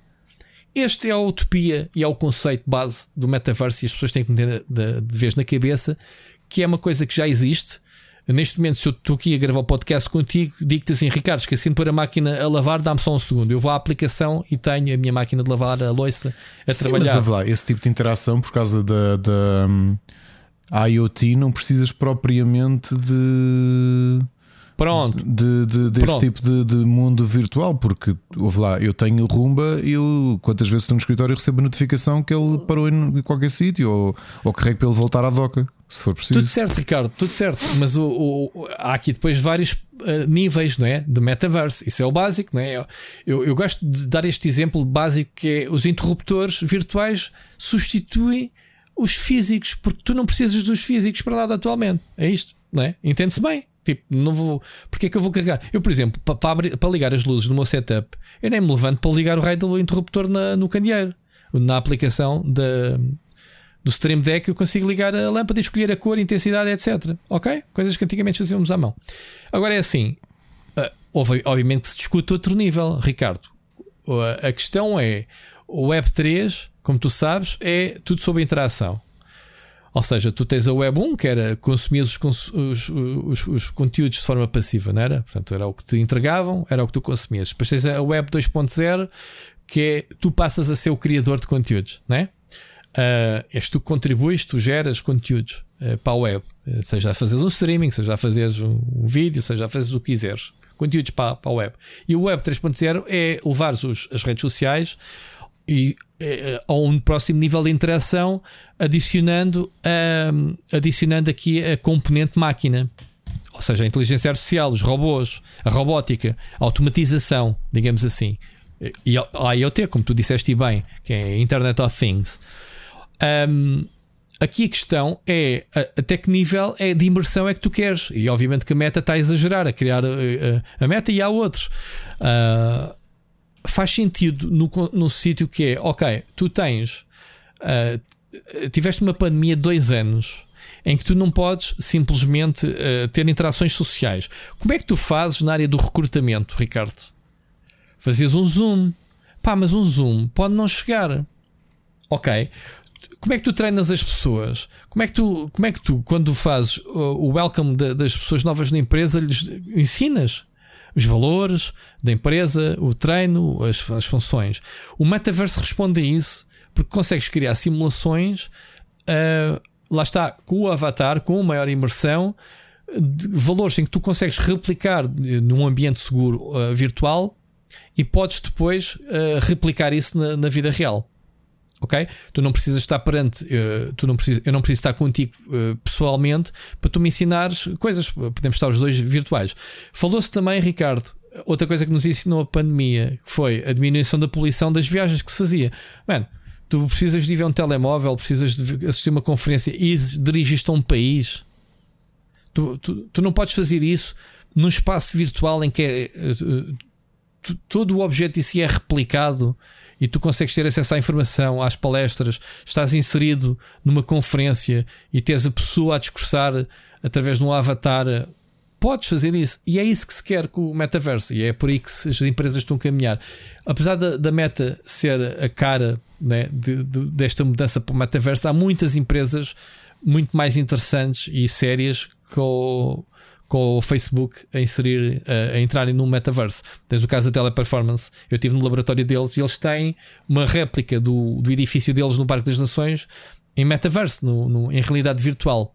E eles dizem que, um, que diminuíram, um, como é que se diz? A, a, palavra agora não me ocorre. Um, o nível de, de, de, pessoas a desistirem da empresa, percebes? Uh, o nível de, de. Okay. Epá, falta-me aqui a palavra. Uh, o nível de. Uh, uh, subiram os níveis de. Uh, que há menos gente a despedir-se, é isso? Há menos gente a despedir-se, sim. Isso é um nome técnico que agora não me ocorre. Um, uma designação. Um, aumentaram os níveis de, de confiança das pessoas, de, das pessoas estarem motivadas, estás a ver? A motivação também subiu através de atividades que se podem recriar no metaverso. Desde jogar jogos, a reuniões, a, a palestras, a falarem entre si, coisas que, que, durante a pandemia não poderiam fazer e tiveste o isolamento e o mal que fez o isolamento a muitas empresas. Olha, eu dou-te o meu caso, né? pessoa de dois anos isolada em casa não, não fez bem, né? A pessoa precisa, somos animais sociais, precisamos de pessoas. O metaverso quer um bocadinho isso. Isto tudo para dar um contexto que hoje foi Uh, faz sentido o que eu estou a dizer, Ricardo. Não sei se para ti. Não, não, não... Sim, sim, completamente. Uh, uh, sabes, tenho as minhas opiniões e algumas. Pronto, algumas há, muito, eu também tenho. Pessoais, se, é? se, pronto, eu estou a dizer em termos práticos o que é que as coisas se vão se concretizar ou não é outra. dizia assim: ah, não sei que o preço das coisas, eh, o preço aceder a esta tecnologia do metaverso. Pronto, isto é uma das guerras que o Meta quer nos próximos anos baixar o preço à insignificância. Porque o Jorge Loura está a dizer: Ah, já viste o preço que custa um headset do Oculus Rift para ir ao, ao, ao metaverso? Eu disse-lhe assim: Sei, pai, 250 euros. Quanto é que custa o teu iPhone que tens aí na mão? Exato, exato. Pronto, e as pessoas esquecem-se de fazer estas comparações que acham caro uma coisa porque não lhe dão o valor devido. Ou seja, para ti um telemóvel custa mil euros é barato porque sabes que tem utilidade para ti eh, concreta, não é? A nível social, de, de, utilização e porque tens um iPhone, etc. E as pessoas esquecem isso. Eu respondi-lhe à letra nesse aspecto e disse: Bem, quanto é que custa o teu telefone? Custa o triplo, provavelmente, do que um headset. que é um dos desafios uh, no futuro. Uh, o pessoal quer meter, obviamente, o, o, o, acesso à realidade virtual através de óculos de ver ou de óculos escuros. Quando chegar a esse nível em que tu não precisas de andar com um, barrote na cabeça, não. Isto para dizer que também se levantam as questões éticas uh, e, obviamente, o perigo. Uh, se não for regulado, se não houver, obviamente, curadores, se não houver uh, pessoas a controlar o que se faz. E então, investigadores entraram no metaverso para perceber o que é que se anda a fazer. E então a primeira coisa que se faz é logo a, a cena da liberdade humana que é a mente. Num espaço onde não há regras, o que eu te vou fazer, vou-te assediar. A mulher foi assediada, uh, foi, olha, desliga aí o controle de proximidade, porque tu consegues criar barreiras uh, de isolamento à tua volta, exatamente por causa disto pá, começam-lhe a tocar e a pessoa do outro lado começa a sentir vibrações desconfortáveis, quer dizer, e começam-te a simular visualmente que estão a violar, a, a, a, percebes? E a, e a, ter relações contigo e não sei o quê, pessoal a xingar-te, a chamar-te nomes à tua volta, pá, e isto não é mais do que aquilo que fazíamos no Mirk. Dizíamos, olha, tenho aqui a tua mãe debaixo da minha mesa, né, né, né. tipo um desconhecido que a gente não conhece de nenhum lado. Isto é a versão 2.0 do que se fazia no início da internet as pessoas ouvem. Não é, Ricardo? Sim, sim. Fazer alguma coisa errada. As primeiras brincadeiras, o meu primo, quando mostrou a internet, foi meter-me numa sala de Mirk a ofender um gajo que eu não conheço, coitadinho, nem sabe quem é que está do outro lado, a dizer, a chamar nomes, a ver se tu conseguias deitar o gajo abaixo, uh, ver a reação dele. Man, putz, e isto é o que está a acontecer com o metaverso. É um bocadinho por aí, uh, obviamente um bocado mais grave, porque obviamente as redes sociais. Uh, uh, fa fazem um. Como é que se diz? Uh, criam contextos uh, de, de, homofóbicos, racistas, de assédio sexual, desinformação. Isto foi o que aconteceu à investigadora que entrou lá exatamente para fazer como é que é o comportamento das pessoas. Sim, e foram Pá, 60 segundos, né? 60 segundos depois já estavam 3 a 4 60 homens. segundos já estava a ser rodeada sim, por 3 sim. ou 4 manos. É muito triste. Porque, eh, mas isto depois é uma coisa engraçada, Ricardo. No painel que eu uh, assisti a semana passada sobre Metaverse, eles diziam: Malta, há regras que podes ir preso de coisas que tu vai, que fazes em casa, se calhar, mas não tens lá um polícia a bater-te à porta. Ou seja, há coisas de má conduta. Tu não podes, por exemplo, dar um estalo a um teu filho ou bateres em alguém. Vais preso, certo? Mas tu bates. É um comportamento humano. estou a falar, obviamente, não estou a dizer que bates. Estou a dizer coisas que tu não tens um polícia. Tu bateste e tens lá um polícia a bater-te à porta. Percebes? Mas tu fizeres um comportamento deste em público, se calhar tens chateaço, já testemunhas e não sei o quê. O metaverso é a mesma coisa. Tens pessoas que veem comportamentos. Eh, não há regras, ouve lá. Uh, o que eles diziam era: o metaverse vai ser uma, uma duplicação, uma replicação do teu comportamento real. Portanto, se tu és assim no metaverse, é porque provavelmente também és na realidade e vice-versa. Não há nada a fazer neste caso, mano. Tu és um gajo tóxico na vida real, tu, tu vais para o metaverse e vais ser uma pessoa tóxica, a mesma. Sim, e não há nada que se possa fazer com isso. Mas a conclusão que esta investigadora, a Nina Jane Patel, uh, diz, eu, eu, tenho, eu tenho que concordar com ela, que é tu vês este hype todo das empresas e das celebridades à volta da ideia do metaverso e, e estás a esquecer de outra coisa, é que não vês a própria meta a definir uma linha condutora para o próprio. Ou seja, estão a criar um ecossistema que querem Sim. que aquilo mexa muito dinheiro, mas depois uhum. é um uhum. bocadinho terra de ninguém, é terra selvagem. Epá, o resto, who cares? Aliás, não, isso é o que ele diz. O, o gajo que defende o, o, o Meta, que está o Nick Clegg, diz que exatamente uh, não se podem usar as regras uh, das redes sociais no metaverso, porque é, são é, mundos completamente diferentes. Sim, só que por outro lado, eu não consigo ter esperança na meta por duas razões. Nós sabemos perfeitamente, e já falámos aqui várias vezes, o impacto que duas redes que pertencem à empresa, o WhatsApp e a Facebook, com falta de curadoria, o mal que já fez ao mundo real. E o Instagram palpável. também. E o Instagram mas especialmente o WhatsApp com a, com a divisa. Com Pá, tu tens isso tudo bem documentado, por exemplo, a Índia, ou seja, regimes mais extremistas, como o caso do, uhum. do, do Modi, da Índia, ou mesmo da eleição do Bolsonaro, ou da eleição do Trump, tudo dependeu de, de desse tipo de, de controle que existe no WhatsApp, não é? de divulgação de fake news e tudo isso. E o Facebook é a mesma coisa. E portanto, se não tens grande controle de ódio a cena do eh, Cambridge Analytica, estavas a dizer. Não? Exato. Não tens grande controle de ódio, de discurso de ódio nas redes, de todo. E muito menos na da meta, porque eles dizem, ah, mas isso, questões perspectiva, o Twitter nisso parece-me um bocadinho mais incisivo, não é? Aliás, baniram uhum. o Trump precisamente por isso. Que é uma coisa que a meta, a meta não faz. E se não fazem isso nas redes sociais, eu acho que o metaverso vai também ser terra de ninguém. E eu, nesse aspecto, acho muito assustador. Uh, por teres a, a uma empresa que, que não tem grande ética no, naquilo que faz, porque não tem. É, Sim, Ricardo, mas, mas, uh, mas, as pessoas têm que perceber uma coisa: o metaverse não é um planeta, não é um espaço virtual uh, onde, onde está tudo. O metaverse é uma designação de um universo de um universo uh, paralelo virtual. Ou seja, Claro, no caso do Facebook, especificamente a Facebook acabou por ser quem deu o passo mais sim, rapidamente mas, para desenvolver mas, isto. Mas diz o nome do espaço, Ricardo. Uh, vai ser uma rede social como vai haver outras. Uhum. Chama-se Horizon World. É uhum. o nome do metaverso do Facebook. Pode, vai haver outros. Meta World, uh, metaversos, percebes? Uh, uh, o Microsoft está a criar o metaverso deles. Ou seja, o que é que é um, um, metaverse? É um espaço, por exemplo, a teleperformance estava a dizer que um dos serviços que vai ter no futuro era utiliza, uh, empresas que têm uma presença no metaverso, porque a, a, presença das empresas no metaverso acaba por ser uma bancada virtual daquilo que tu tens num evento, que tu tens uma sucursal física e, e desmaterializas a tua, a tua presença física para estar no virtual, ou seja, um sítio onde tu, através da internet, podes aceder à empresa. Estás a ver? Sim, sim. E que lá está, um avatar. Só que o avatar não é um NPC. Ok? É uma pessoa que está a ser paga para estar ali 8 horas, ou o tempo que, que tiver que estar, para te dar a assistência. Estás a ver o upload quando tu uh, chamas o assistente?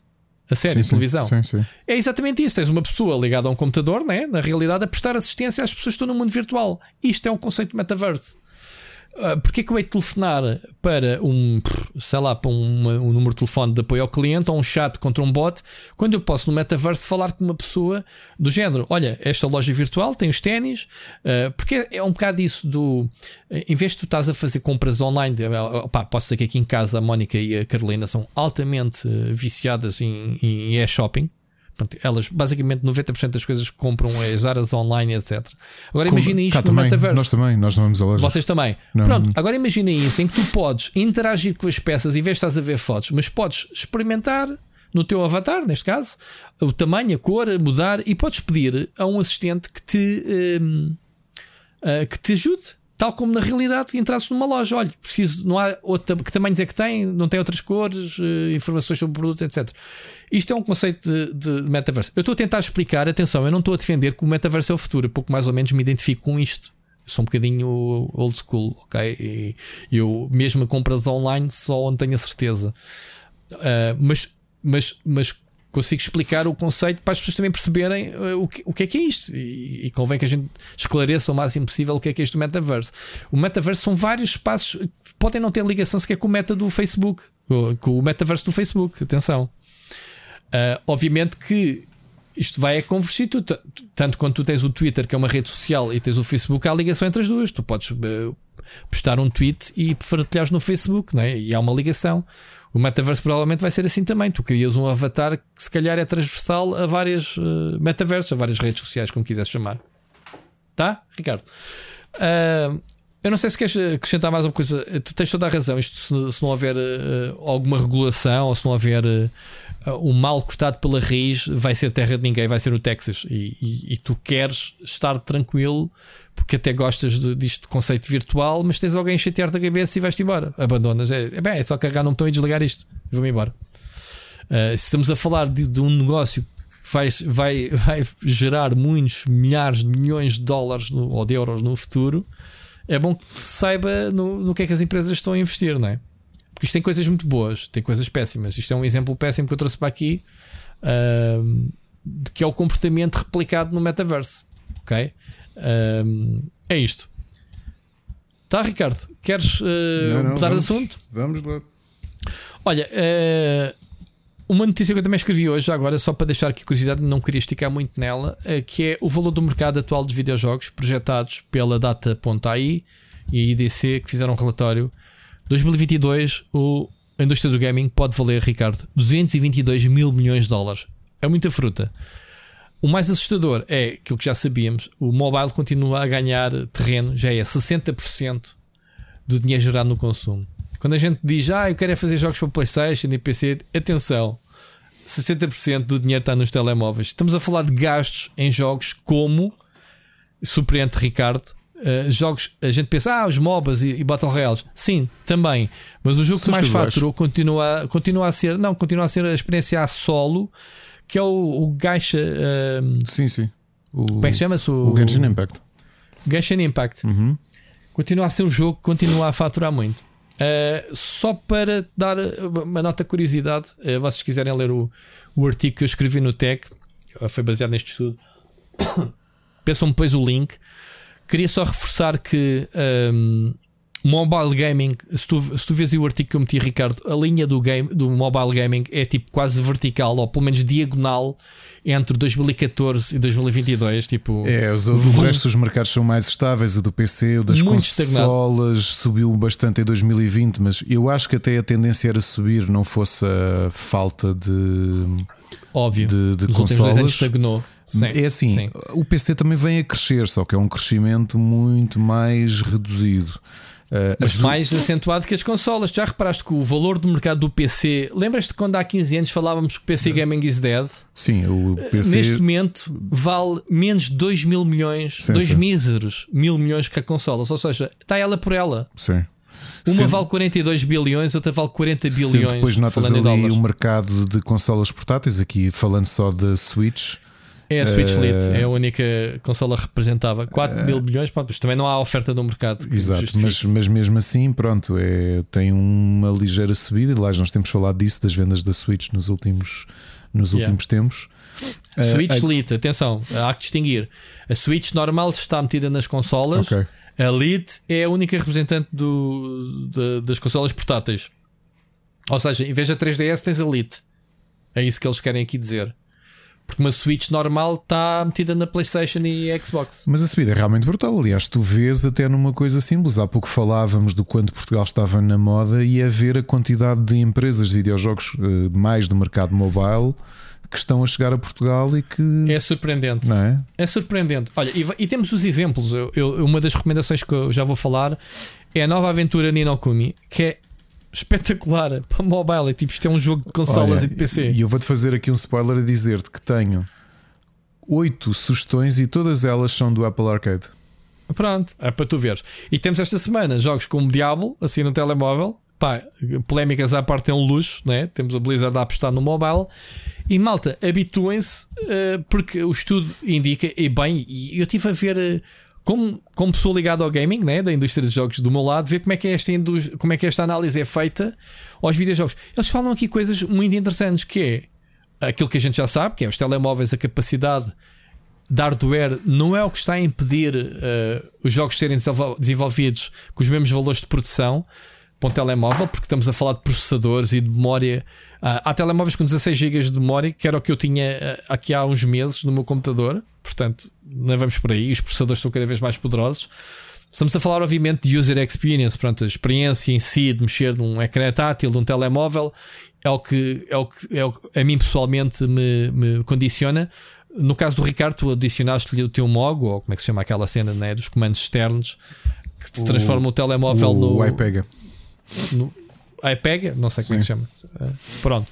Um, Sim, quando uh, falas de equipamento, é assim: tu olhas para um equipamento como se quiseres ir para um iPad Pro de, de 12,9 polegadas, que máquina, não é? É uma máquina. Mesmo os eu nem vou para os iPads, nem vou para os tablets, mesmo um telemóvel. Uh, os telemóveis que têm cada vez os Androids mais baratos, uh, tu com 300, 400 euros, uh, vá lá, 500 euros compras um bom telemóvel de gaming. Um, e depois tens, obviamente, as marcas a apostar em telemóveis mesmo de gaming eh, acima dos mil euros com, com tudo o que é topo. Uh, já não, mas eu não vou por aí. A cena é uh, as próprias editoras já começam a olhar para, para estes jogos o crossplay que é interessante chegar aos telemóveis, ou seja, já tens jogos em, em que te permite. Eu acho que o Genshin Impact faz isso. Estás a jogar no PC, estás no, na rua no comboio, estás no, no, a jogar o jogo e pá, e, e o e tu partilhas os mesmos dados. Isso para mim é um dos segredos. Por exemplo, isso foi o que me irritou no Diablo 3 que saiu para a Switch, eles isolarem o servidor, porque razão é que eu não posso puxar a minha conta do PC para a Switch e continuar a jogar o jogo on the go. Ok? Uh, obviamente que a justificação aí foi um bocado diferente, porque a Switch uh, é uma consola que não está always on, portanto, na rua não consegues ter acesso à, à internet, a não ser que faças o um emparelhamento, obviamente, ao, ao telemóvel. Mas uh, a cena do crossplay, uh, saves uh, partilhados e, e, e, partilha de servidores para jogares online com amigos é uma das cenas que eles dizem que está a crescer muito no telemóvel, a acompanhar. a acompanhar. depois tens aqui a lista dos jogos mais vendidos, que é interessante. Em termos de mobile, Genshin Impact, o Roblox continua cá e o Honor of Kings, aos três do topo. No Steam, uh, eu não sabia. O Naraka Blade Point é o jogo que mais está a gerar. Quando eu digo vender, estamos a falar de vender. Este jogo até acho que é free to play. Estamos a falar de microtransações, estamos a falar de gerar dinheiro. Ou seja, as pessoas gastarem dinheiro dentro do jogo. Battlefield 2042 surge em segundo lugar. O Grand Theft Auto 5 em terceiro lugar. Ok? Depois tens aqui Dota 2, Counter-Strike em termos de PC, New World na lista. Enfim, jogos com muita componente online depois temos aqui a Switch Lite a representar, obviamente, que é o mesmo, é o mesmo catálogo da Switch, mas pronto, eles frisam com o Lite uh, para reforçar o, o, segmento do handheld, né? portanto, do, das portáteis. Pokémon Legends Arceus em primeiro, Kirby em segundo, Mario Kart 8 continua aqui em terceiro lugar e por aí fora. Uh, mas é isto, Ricardo. Uh, eu próprio tenho vontade de jogar jogos de telemóvel. Há, há coisas que, mais aprofundadamente, em vez de ser só aquela ótica do experimentar jogos, eu tenho jogos instalados, só que uh, ainda há aqui algum preconceito. Uh, não sei se acontece contigo. Eu tenho um bocadinho esse preconceito. Sei que há bons jogos. Há jogos que tu compras uh, pode não custar o full price, mas que tens que os comprar. E que são adaptações diretas de jogos de consolas ou do PC. E ainda há esta no meu caso, se calhar no teu e no, o curioso é que o mobile, tem um, o mobile tem a, coisa, a taxa inversa da taxa Switch, não é? Que os jogos normalmente na Switch são ligeiramente mais caros, mas no mobile tens muitos jogos que são, são ligeiramente mais baratos até yep. que as versões de Steam. Yep. E indies, então tu vês muito isso, ou seja, indies que foram lançados para PC em 9,99 dificilmente pagas mais do que 3,99 no, no iOS ou Android. E é quando não, tiver, e é quando não está gratuito. E é quando não está gratuito, pronto, com outros modelos de negócio. É. Eu continuo a preferir os modelos de jogos completos. Aliás, uma coisa que eu tenho achado interessante no Apple Arcade são developers que repensam os seus jogos que estavam feitos por um modelo free to play, eh, repensam-nos de forma a que tu tenhas a. a experiência contida, ou seja, que tu não necessites da questão do tempo, que tu não necessites da questão de investir dinheiro em microtransações, e eu acho que esse é, lá está, mas para o tipo de jogador que nós somos. Se der um jogador mais casual, eh, se der mais velho ou que não está tão habituado a videojogos, já está no mindset do free to play. Eh, e, pronto, o mercado serve para todos, não é? Eu também lembro-te há uns anos que andava aí viciado no, num, num, num RPG da Disney, que era um free to play, aquilo tinha o modelo, uhum. modelo que tinha. Uh... Então, eu, o Clash Royale, que eu, que eu, joguei durante dois anos, todos os dias ia lá fazer as minhas ceninhas. O jogo não me obrigava a pagar nada. Claro, uh, claro. Eu, eu, por acaso, uh, obviamente que o, o Diablo é um jogo que, por sair amanhã, né, dia 1, está a ser escrutinado como caraças. Já houve pai pessoal a dizer que o jogo é, é pay to win. Eu não acredito, só vendo. Mas hoje estive a ler umas coisas da, da Blizzard a defender-se em relação a isso. E eles dizem que nada do que é core do jogo é pagar eles estão a falar de, da história, das classes, armas. Não há armas, não há XP, não há experiência que tu pagues para, para obter. O jogo vai oferecer as cenas normais, que é uh, as skins uh, e cenas cosméticas com a qualidade de Blizzard que eles dizem e reforçam, não é? Portanto, eles são bons a fazer essas coisas. Basta olhar para o Heroes of the Storm e, e o World of Warcraft, as cenas cosméticas e as mounts e isso que eles têm à venda pagas se queres, não, não precisas para jogar, mas são bonitas eh, se as quiseres ter. Uh, que é o que eles vão fazer para o Diablo. E eles dizem que vão vender o Season Pass também, um, ehm, mas dizem que não te vão vender eh, coisas de pay to win. Epá, eu não sei, só vendo na prática, estou curioso uh, para jogar. Uh, eles estão-se a defender, dizer pá, acima de tudo há uma reputação da Blizzard para se defender. Vale o que vale nesta altura do campeonato da Blizzard falar em reputação, mas eles ultimamente até deram alguns tiros nos pés né, com, com o Warcraft Reforged 3 uh, eh, e acho que eles querem um bocadinho retomar. Estou muito curioso para saber para onde é que vai este diabo. Isto para falar, obviamente, dos jogos de de telemóveis, Ricardo, eu concordo. Há jogos. Eu tenho montes de jogos que nem sequer trago aqui, porque, porque eu escrevo, como tu sabes, eu escrevo sobre jogos. Uh, pá, e muitas vezes é isso. Experimento 5, 10 minutos, nem sequer chega para, para ter uma opinião formada, para poder recomendar um ou outro jogo. Mas uh, estava-te a dar aqui o exemplo do, do Ninokumi uh, Crossworlds, que saiu a semana passada. Pá, este jogo é, é não quer estar a rebaixar o telemóvel, mas a dizer que isto é mal emprego aqui. Estamos a falar de um, de um jogo com uh, o compositor do estúdio Ghibli, uh, a direção artística do, do estúdio Ghibli, um jogo da Level 5 uh, eh, da, da mesma série de Ninel Kami como a gente conhece, e é um MMO. Eu dizia assim, mano, eu quero jogar isto do PC, mano. Eu, eu deixava de jogar ao, ao Lost Ark neste momento para jogar este jogo MMO. Estás a ver? não, é um jogo para telemóvel. Joguei até algumas coisas pá, que me faz alguma confusão, que é eles a tentarem é, simplificar um MMO um jogo com uma interface sempre complicada, não é? Tem muitas coisas a acontecer, muitos menus e não sei o quê. Ao ponto de teres uma quest, carregas no botão e o boneco vai sozinho ter ao sítio da quest. Tipo, chegas a esse ponto. Ou combates automáticos e pensas assim, então, mas eu quero jogar o jogo ou quero estar a ver o jogo a jogar por mim? Estás a ver ao ponto em que chegas? Mas valores de produção, este jogo, mais um jogo que eu, que eu estou a falar, que eu não vou falar depois, já estamos aqui a fazer shortcut para as recomendações. Uh, mas é isto, Ricardo. Mobile gaming, se calhar a gente começar a falar mais de jogos de telemóvel, né? Que acho que fazer uma curadoria. Eu já pensei em fazer isto no meu canal, só que ainda não, ainda não apanhei bem uh, como é que faço o, o capture de, do gameplay, percebes? Como é que. Com que facilidade é que eu vou, vou gerar conteúdo em vez de estar aqui a montar aqui uma malta, um alto cenário para sacar uh, vídeos, percebes? Uhum. Mas o mobile está aí, malta. Portanto, preparem-se que tal como o outro dizia que o PC estava morto, o mobile está mais vivo e está a puxar a carroça da indústria. Portanto, já. Yeah. Ricardo, o próximo assunto é teu. Siga. Ai, o próximo assunto é meu.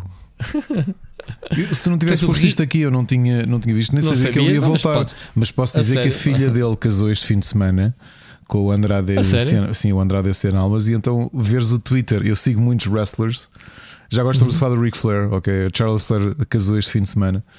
E eu sigo uma série de. Quer dizer que a gente não vai ver nos próximos uh, pay-per-views? Ou tá... Não, ela, foi, ela pelo menos vi hoje um tweet dela, fotografia no aeroporto com, com os passaportes e onde de lua de mel. Portanto, Já fez o WrestleMania, no... fez o. Não, não deve entrar no Hell in a Cell.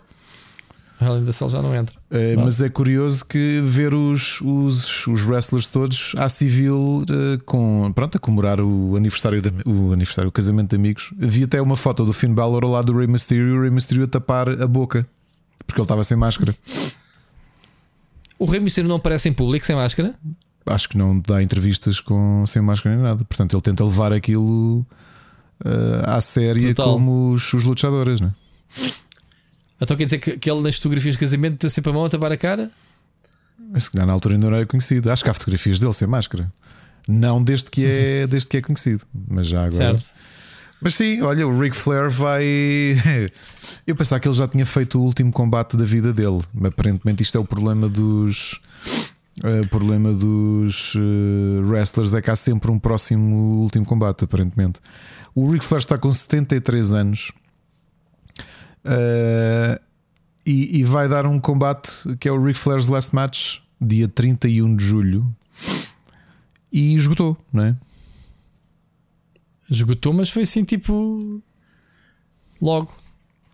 73 anos é muita fruta, mas isto, é, isto, é, isto, isto está ao nível do Taz a borda, quer é, dizer que ainda e, batia aí mais alguém eh, e aqui, aí. e aqui dizem com razão. E 5 anos depois dele ter tido de ser operado de emergência porque tinha uh, um, teve que retirar parte do intestino e falência renal. Portanto, ele esteve mesmo às portas da morte. Ou seja, isto vai ser uh, um combate ao nível do Vince McMahon no, no último. Epá, pois. Está ali, manda uma chapadita, não sei o quê. Pronto, o pessoal faz a festa e está-se bem. Deixa os convidados depois uh, lutarem, não é? Estamos cá para fazer review disto ou não? Talvez ainda, ainda que ele, o que ele disse foi que tinha prometido ao Vince McMahon que não ia fazer isto na concorrência e acaba por fazer isto com o, o Jim Crockett Promotions, portanto é mesmo uma coisa mais indie. Ah, é? Uh... Sim, não é, não é na WWE nem nada do género. Se calhar não quis. McMahon se calhar não quis. Sim. Acho um bocado estranho. Acho um bocado estranho. Por acaso não consigo encontrar informação quem é o oponente. Deve ser o Hulk Hogan. Ou Undertaker. não, estou a brincar, não sei. Também não sei.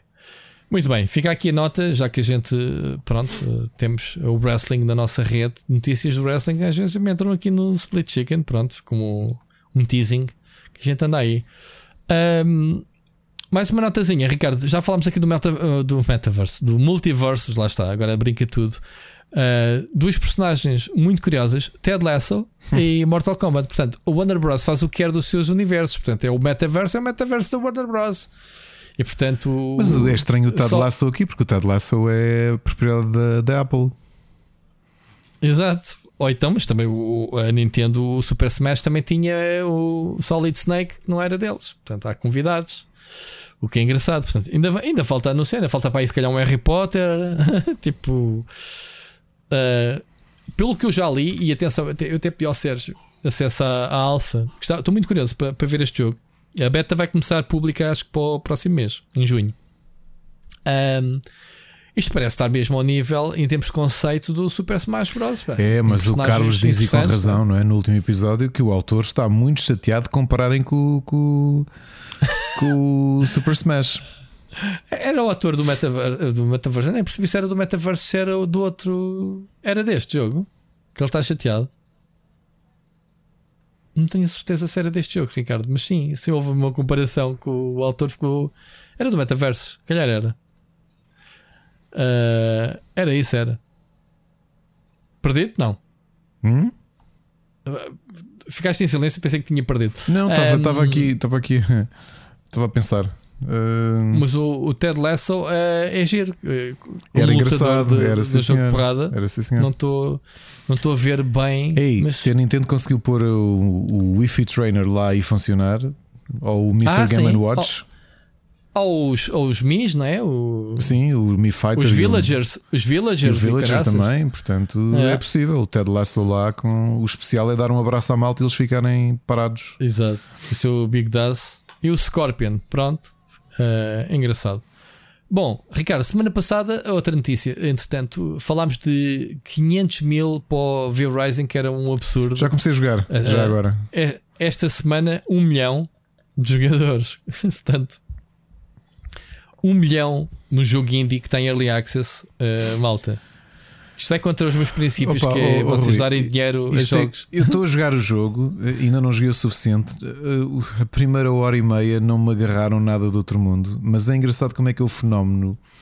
Streamers uhum. funciona quando há tanto jogo bom indie que as pessoas podiam comprar e só vão por aquilo que está na moda. E mesmo os streamers que depois são um streamer Mas achas que está, que está na moda? Isto, isto tá. em termos de género, pareceu-me ser interessante. Eu também, eu também vamos lá tá, ver uma coisa. Tá tu jogaste hora e meia, mas eu joguei à boleia do Luís Cunha que já dominava o jogo. E portanto eu tive uma experiência de mão guiada. Não tive a perder tempo com mecânicas. Né? O jogo é, é difícil, tem, tem boas cenas para tu absorveres de início, não é? Digo eu. Um, mas pronto, tens razão, é um jogo da moda. Assim, isto, isto para mim automaticamente me afastava. Eu, eu já tenho o meu contributo, mostrei um jogo em Early Access, não pretendo jogá-lo, pelo menos para já, tão cedo. Um, mas, é, mas não deixa de ser um fenómeno, queiras quer não, hype ou whatever. Olha, sabes o que é que me faz lembrar? Cópias. Valheim. Valheim, não foi? Era assim que se chamava o jogo. Sim. Não? Tal e qual. Sim, Aí o jogo teve o mesmo percurso e é, é a última cena e o caraças, e depois de repente já ninguém vai falar nele, tens razão. Mas lá está. Mas o jogo é aquilo. Isto é a questão que eu coloco sempre: que é como é que tu lanças um jogo que tem este sucesso e queres que uh, ter um plano de early access de um ano? Ou tu já o faturaste o que tinhas para faturar e depois as vendas vão ser residuais, eventualmente, ou estás à espera que com o lançamento do 1.0 isto vai arrebentar outra vez? Não. Eu não acredito nisso. Não, não. Não acredito. Um, agora, uh, por isso é que eu, eu digo: jogar jogos em early access para quê? Para quê? O jogo até pode estar muito bom, mas daqui a um ano vais pegar nele. Pá, eu fiz isso com o Hades, eu comprei o jogo em Alex. Eu só, eu só o instalei quando saiu um 1.0. Pá, e, e, acredito que na altura a qualidade do jogo em Early Access fosse sempre muito grande. Mas eu não consigo manter-me num jogo durante um ano, nem pouco mais ou menos, esquece. Seja como for, Ricardo, é um número impressionante. Uh, parabéns, Estúdio Indie. Uh, é isso. Próximo tema? Não. Vamos só ver a mensagem do Luís Andrade. Olá! Ricardo e Rui. Muito boa noite. Espero que os dois estejam bem. Ah, e que não tenham ainda apanhado nada sobre os macacos, não é? Porque isto agora anda toda a gente a apanhar macacos, não é? É a vida, olha, acontece. O que é que nos mais, o que é que mais nos irá acontecer? Não sei. Vamos a ver, se calhar, olha, vamos virar todos eh, José Castelo Branco, não é? É assim. Para começar a minha mensagem para os dois, já que isto vai ser muito ridiculamente hilariante, eu queria vos falar sobre testículos e perguntar aos dois como é que vão os vossos testículos. Bem? Fornecidos? Posso-vos perguntar se é pura curiosidade. Eles dão vidas infinitas? E para que jogo? Bem, se vocês ouvem os, os podcasts da vossa família, Split Chicken, provavelmente já devem ter conectado o que é que eu estou a falar. Uh, e podem falar, podem comentar, uh, podem dizer, abordar este tema, porque eu acho que é um tema muito importante, mesmo muito importante. No dia de hoje, uh, qualquer homem tem que falar sobre pronto, os seus tintins, não é? É qualquer coisa assim. Bem, falando de outros temas, caro amigo Ricardo, não sei se tu sabes, há dois dias do Rock in Rio já estão completamente esgotados. Ou seja, há 100 mil alminhas que aceitaram pagar o bilhete, estarem juntinhas umas às outras, vai ser muito bonito, a dançarem, a cantarem e a pularem e vai ser, vai ser giro. Não vou estar a dizer que seja uma festa Covid, pode não ser, até pode ser uh, outra coisa qualquer, pode ser uma festa de macacos, não é? mas, mas pronto, vão todos se divertirem, tudo sem máscara, tudo a pular, tudo a abraçar. Eu é que não vou estar lá. Ora bem, o primeiro dia que ficou esgotado foi o que era, tinha tanta lógica de acontecer, foi o dia em que o David Carreira uh, é cabeça de cartaz. E o outro dia, eu não tenho a certeza se no dia do David Carreira se canta também a, Anitta ou a Ivete Zangal. O que eu sei é que o segundo dia que está completamente esgotado é um dia em que estas duas, uma destas duas senhoras canta e canta mais outra cabeça, outro, outros cabeças de cartazes. Os Muse também estão quase a, a ficarem com o recinto escutado.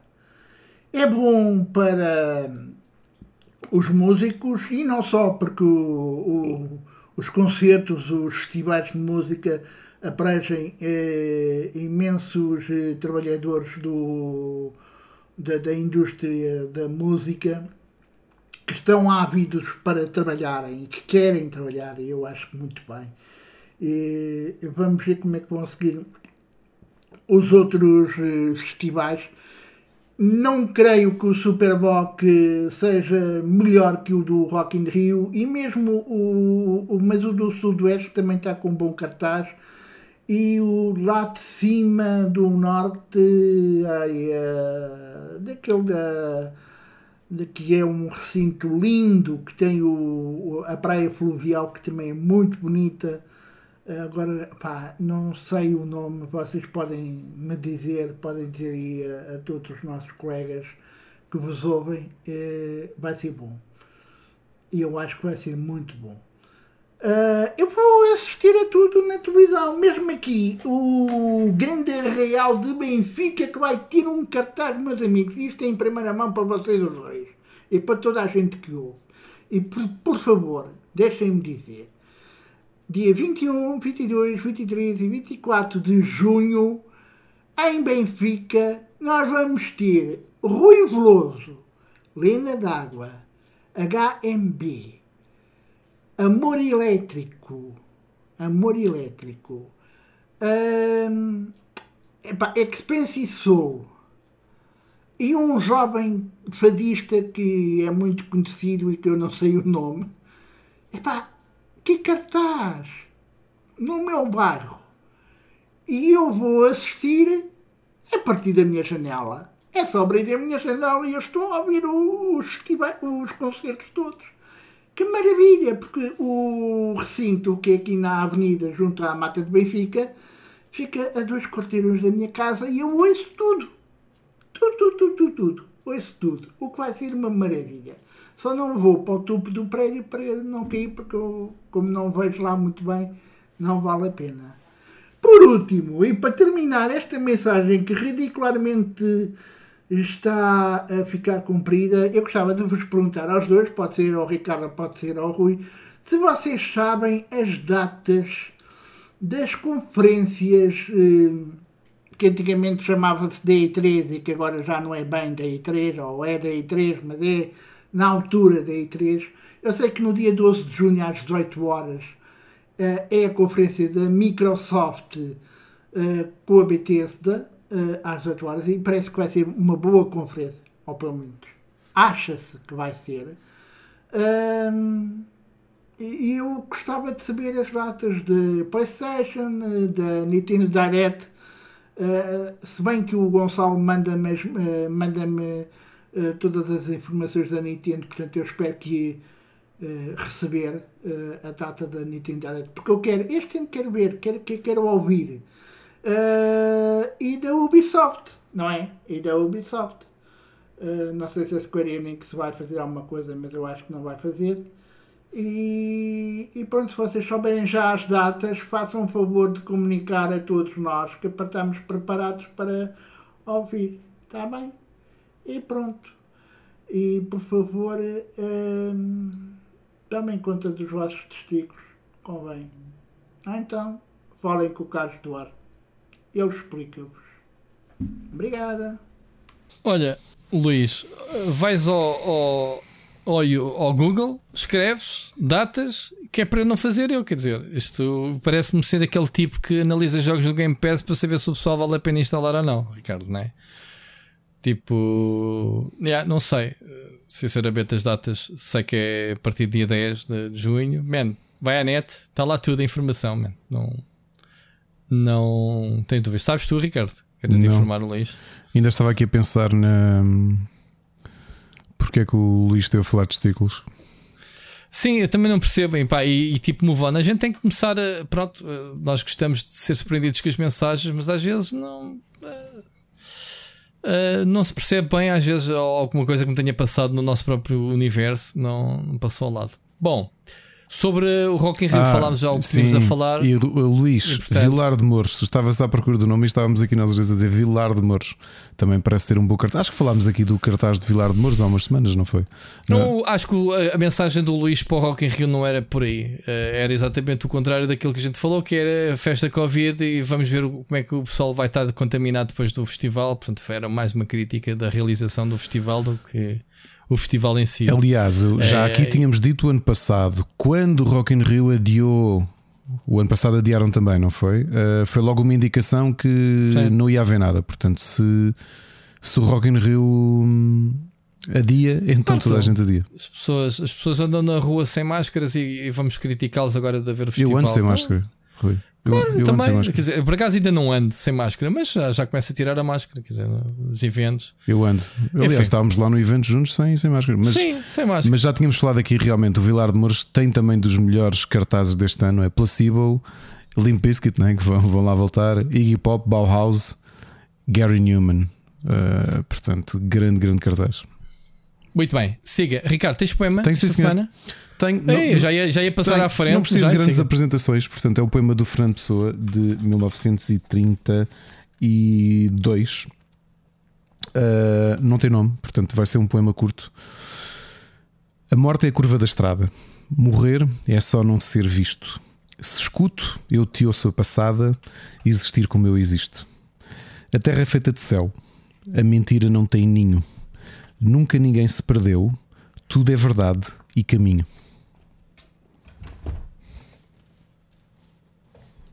Acabou? Sim, senhor. Soube a pouco. Pronto, pessoa nunca, soube, nunca sabe a pouco. Ficamos a, a, a mastigar estas. A mentira não tem ninho. É verdade. Ah, Eu por acaso gosto mais, acho que começa muito bem com a frase do A morte é a curva da estrada. Uh, é apenas não ser visto. Morrer é só não ser visto. É uma frase do Caneco. É. Morrer é só não ser visto. Morrer é só não ser visto. Por acaso isto faz lembrar uma conversa. Isso fa- faz lembrar um youtuber que não tem views. Sabes que é curioso que faz O lembrar uma, canal morreu porque não tem views. que de, de conversar com o meu filho mais velho sobre a morte e, e de lhe explicar que, que aqui em casa, tanto eu como a Ana, somos ateus e não acreditamos na vida após a morte. E, e- e de realmente dizermos que, que nesta forma como, como convivemos com, com, com a morte e com a vida, que enquanto existir memória tua, tu, tu existes de alguma forma, não é? mesmo depois já não estás vivo. E, É, Portanto, é exato. curioso que a perspectiva do pessoa. é, Este, este poema curtinho é assim bastante Morrer é incisivo. esquecer. É, Exato. é só ninguém te, ninguém te ver. Aliás, há, há essa, essa, essa, isso coloca-se muito em termos de, eh, sei lá, filmes ou, em, que, em que as pessoas têm medo de não deixar a sua marca, não é? Exato. Ou seja, morrem sem. Sem, sem, sem, sem cumprir um propósito, que é, que é exatamente serem relembrados. Ah, eu, eu, por acaso tenho algum receio eh, da- morte de pessoas, é, é deixar-me lembrar delas. Por exemplo, uma das coisas que me dá um flagelo, já que falas nisso, é custa-me certas memórias que eu não tenho da minha filha quando era pequena, que uma pessoa se vai esquecendo. A Mónica às vezes fala-me de coisas que, pá, que eu já não me lembro, ou, ou- é isto. Ah, a morte é, é a memória mesmo, é isso. Mais que a morte física é esquecer-se que uma coisa existe ou, ou algo que se passou, não é? É mesmo. Ah, mas pronto. Mas pronto. Olha, vamos para as recomendações. Split Chicken. Gameplay. Então, ahm, esta semana ah, já falei ah, do Nino Kuni, portanto, como eu disse, altos valores de produção para um MMO para telemóveis. Malta, experimentem, é gratuito. Ah, pá, continuo viciado no Rogue Legacy 2, mas já aqui falámos a semana passada. Estou a jogar um jogo ah, que está embargado, portanto, só vamos falar para a semana.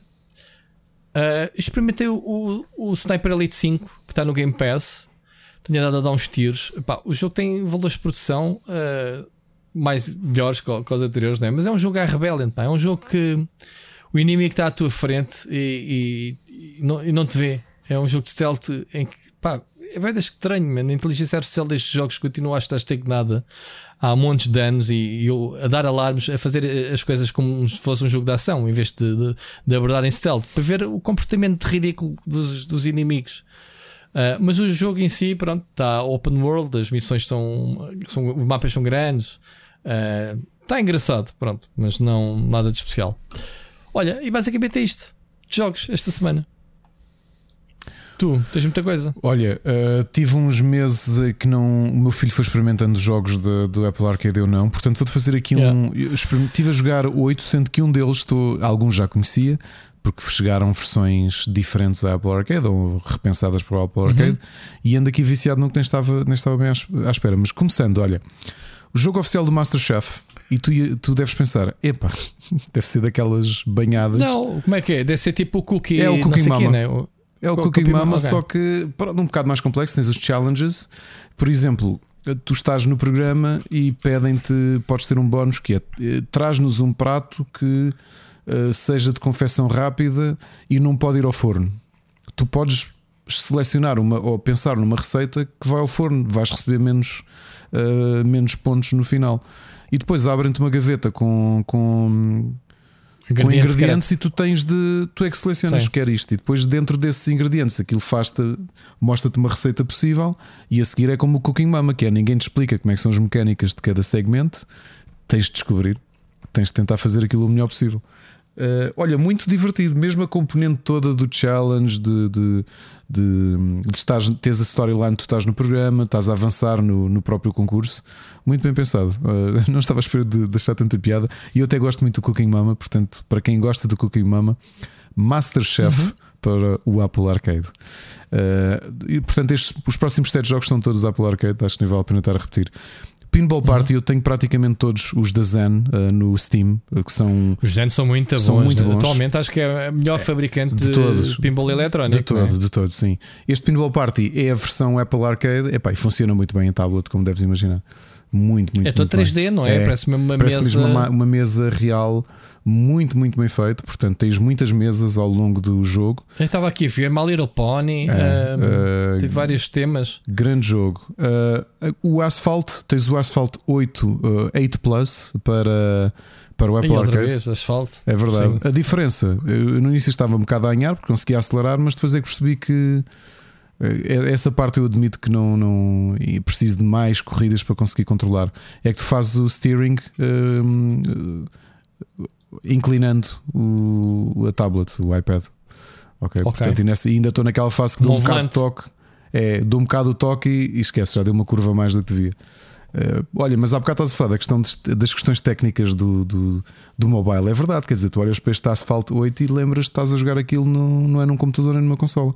Estás a jogar num, Tá. num iPad. Ok. Sabes que esse asfalto é um jogo do Guilherme.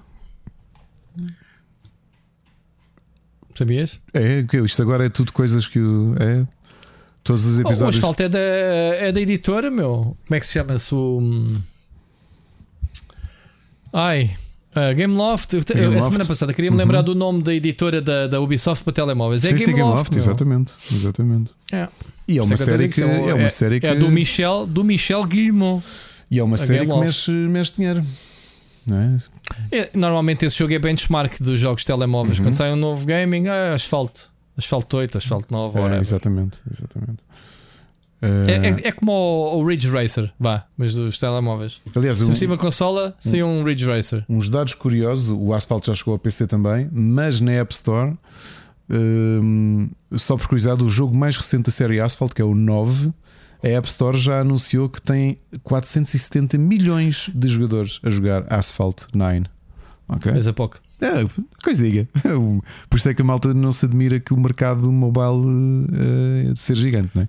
Olha, um jogo que eu já tinha jogado em, em PC, mas teve aqui uma versão diferente para Steam. Eu até tinha analisado que é o Dodonpachi Resurrection HD, a versão Apple Arcade. E o que é que é? É um, um bullet hell shoot 'em up arcade eh, em pixel art old school, daqueles mesmo de arcada. Uh, o, que é que, eu- o que é que eu achei muito a piada ao jogo e que não estava habituado? Epá, tu, tu, tu jogaste shoot 'em ups em arcada, não é? Com o joystick, ou jogaste no PC, com o comando, o que quer que seja, ou mesmo com o teclado. Aqui, com touchscreen, ou seja, tu estás sempre a disparar a partir do momento em que estás a carregar no ecrã, estás a disparar. Mas o movimento é feito com, com. Ou seja, tu vais arrastando os dedos pelo, pelo ecrã e vais desviando as balas. E uma coisa curiosa que eu nunca tinha sentido é uma forma bastante intuitiva de tu jogares um bullet hell. E eu inicialmente pensei assim: isto vai ser um atrofio. Tu estás habituado ao controle de um joystick ou de um analógico ou de um, de um D-pad para jogar um bullet hell e na realidade isto funciona em touchscreen. Ok? Uh, puzzle game, o Splitter Critters, que é um jogo que podia pertencer ao, ao- ao Split Chicken Universe, mas não pertence. Um puzzle game muito bem pensado e, e funciona como? Tu tens um ecrã e tu podes cortá-lo com o dedo, ok? E quando cortas, é como eh, até do ponto de vista visual, está tão bem feito que parece que cortaste papel, rasgaste papel. E o que tu podes fazer é desacertar os, os lados que tu cortaste porque tu tens de conduzir umas criaturas, que são as critters, até uma nave espacial. O conceito é simples, é isso. Tens de pegar numas criaturas que não saltam, andam sempre em frente, sem tu controlares, até uma nave. Sendo que tens de cortar o cenário da maneira como tu quiseres, na horizontal, na oblíqua, na vertical. É como tu quiseres, no sítio onde quiseres. E visualmente está muito giro porque parece mesmo o efeito com que está, parece que tu cortaste papel. E os puzzles estão muito bem pensados. Depois, obviamente, adicionam inimigos, adicionam múltiplos cortes, vai ficar cada vez mais difícil. Gostei muito. Depois, joguei um, um platformer. Esse talvez foi o jogo menos interessante que eu joguei do Apple Arcade, porque pá, é, um, é um platformer simples eh, para mobile. Portanto, chama-se Odmar, é com uma, com uma estética viking, mas tirando teres de apanhar as moedas todas do nível, não há grandes argumentos para jogar. Tu saltas e deixas um cogumelo para trás, essencialmente é isso, mas é daqueles que me vou esquecer rapidamente. Ok. Um grande rhythm game que se calhar tu jogaste também, que foi um dos grandes jogos do ano, do ano em que saiu, Thumper. Uh, Saiu agora para a Apple Arcade uma versão, uma versão melhorada. eh, e o jogo, jogo de naves. é que funciona em on-rail, on-rail Yeah. muito abstrato até. eh, funciona muito bem em, em Apple Arcade. Eh, porque pronto, estás com o ecrã e tu é tudo com touch, obviamente. O desviar-te, tocares para apanhar as luzes, não é? É. É, controlas um, um besouro, Um besouro não? metálico, Um é. Cibernético. Yeah. Olha, um jogo que eu surpreendentemente eh, tenho estado a jogar até ontem antes de me deitar, que é uma coisa que não costumo fazer, prefiro ver séries, mas peguei, na, peguei no iPad e comecei a, hum, e comecei a, a jogar Zookeeper, uh, Zookeeper World. O que é que é o Zookeeper World? Eu já tinha ouvido falar dele. Imagina, é daqueles jogos de Match 3, portanto vais ter de ir unindo aqueles puzzle games, vais, vais unindo figuras com a mesma cara. Neste caso, o jogo é todo voxel, vais unindo caras de animais e tens vários desafios. O que é que isto tem? Tem a outra parte que é tu controlares o jogo na primeira pessoa. Em, ou na, na terceira pessoa ou na primeira pessoa, como tu quiseres Uhum. Em que tu és o, o- o- um trabalhador não é? do, do jardim zoológico e o dinheiro que vais fazendo nos, nos, nos puzzles é para ires comprando eh, novas jaulas, novas coisas para o, teu, para o teu jardim zoológico, para fazer expansões, ou seja, é meio tycoon, meio eh, match 3. E está muito a giro o jogo, mesmo, mesmo a giro, muito desafiante. Eh, e eu até ou seja, já joguei muitos Mestre 3, todos nós já jogámos, há uns mais interessantes do que outros. Este agrada-me por ter estas duas dimensões. Que é, tu tens os puzzles para resolver e depois tem imensos mini-jogos ali pelo meio, que acho que eles criaram até bastantes coisas diferentes. A cena do Match 3 funciona em todo lado, ó caralho. É, é, então tens aqueles RPGs muito bons, pá, os, os Dungeons and Puzzles e, e coisas do género. Eh, este, epá, estou mesmo surpreendido, surpreendido com, com, com a imaginação, ou seja, não é só um match 3, podia ser só um match 3 de animais, mas não, depois tens a parte toda de. de de criar, de, de, de- fazer management do próprio, do próprio jardim zoológico, de dares comida aos animais, de teres de comprar eh, decorações e construir decorações. Olha, está mesmo, mesmo muito giro. Eh, E ainda por cima, o jogo acho que já tinha existido. Ahm, ou seja, isto, eh, se bem me lembro, acho que começou com um jogo de DS e entretanto foi, foi, foi evoluindo até chegar a esta versão. Há uma versão free to play, mas entretanto fizeram esta versão melhorada ahm, para, para a Apple Arcade e, e está muito bom. Ahm, ou não? Não, por acaso não. Acho que não é free to play. Acho que inicialmente era para ser free to play e repensaram o jogo quando fizeram o acordo com a Apple. Porque tu tens ainda aquela questão dos diamantes, que é a currency mais, mais cara, tens as moedas, que é a currency normal, mas nada daquilo é hum, com tempo ou com tens que esperar não sei quanto tens de ter energia para voltar a fazer os puzzles. Não, se quiser estás o dia todo a jogar. Uh, Olha, muita gente. Já viste o jogo? É, é bonito ainda por cima, percebes? É mesmo É giro, é giro. Muito bem pensado, mesmo, mesmo muito bem pensado. É, um bocadinho aquilo que o Pokémon Café Mix fez, que tinhas o 3 e depois ias aproveitando, ou seja, tinhas a outra parte de gestão do próprio café, tinhas de fazer os, os cafés, as bebidas, os doces. Aqui, gerir um, um jardim zoológico, sendo que tu podes controlar o próprio boneco. Portanto, para interagir com as coisas, para falar com as pessoas, para fazer as quests, eh, andas mesmo em, em 3D. Muito giro, vale, vale muito a pena. Muito bom. Estamos conversados? De Sobre jogos, sim, de jogos, sim. Então vamos para as recomendações. Recomendações. Olha, eu tenho muita coisa, ah, mas já não vou falar Top Gun, obviamente. Ahm, Star Wars, Obi-Wan Kenobi também não vou falar, portanto, malta, vejam. Stranger Things, só vi um bocadinho. ah, epá, e tá, os putos estão muito grandes. Não já viste? Não já vi, não Stranger. Things? Ah, mas viste os anteriores seasons Vi, ou, vi, vi, não? vi, vi. Estou up to date. É pá, os miúdos deram um salto.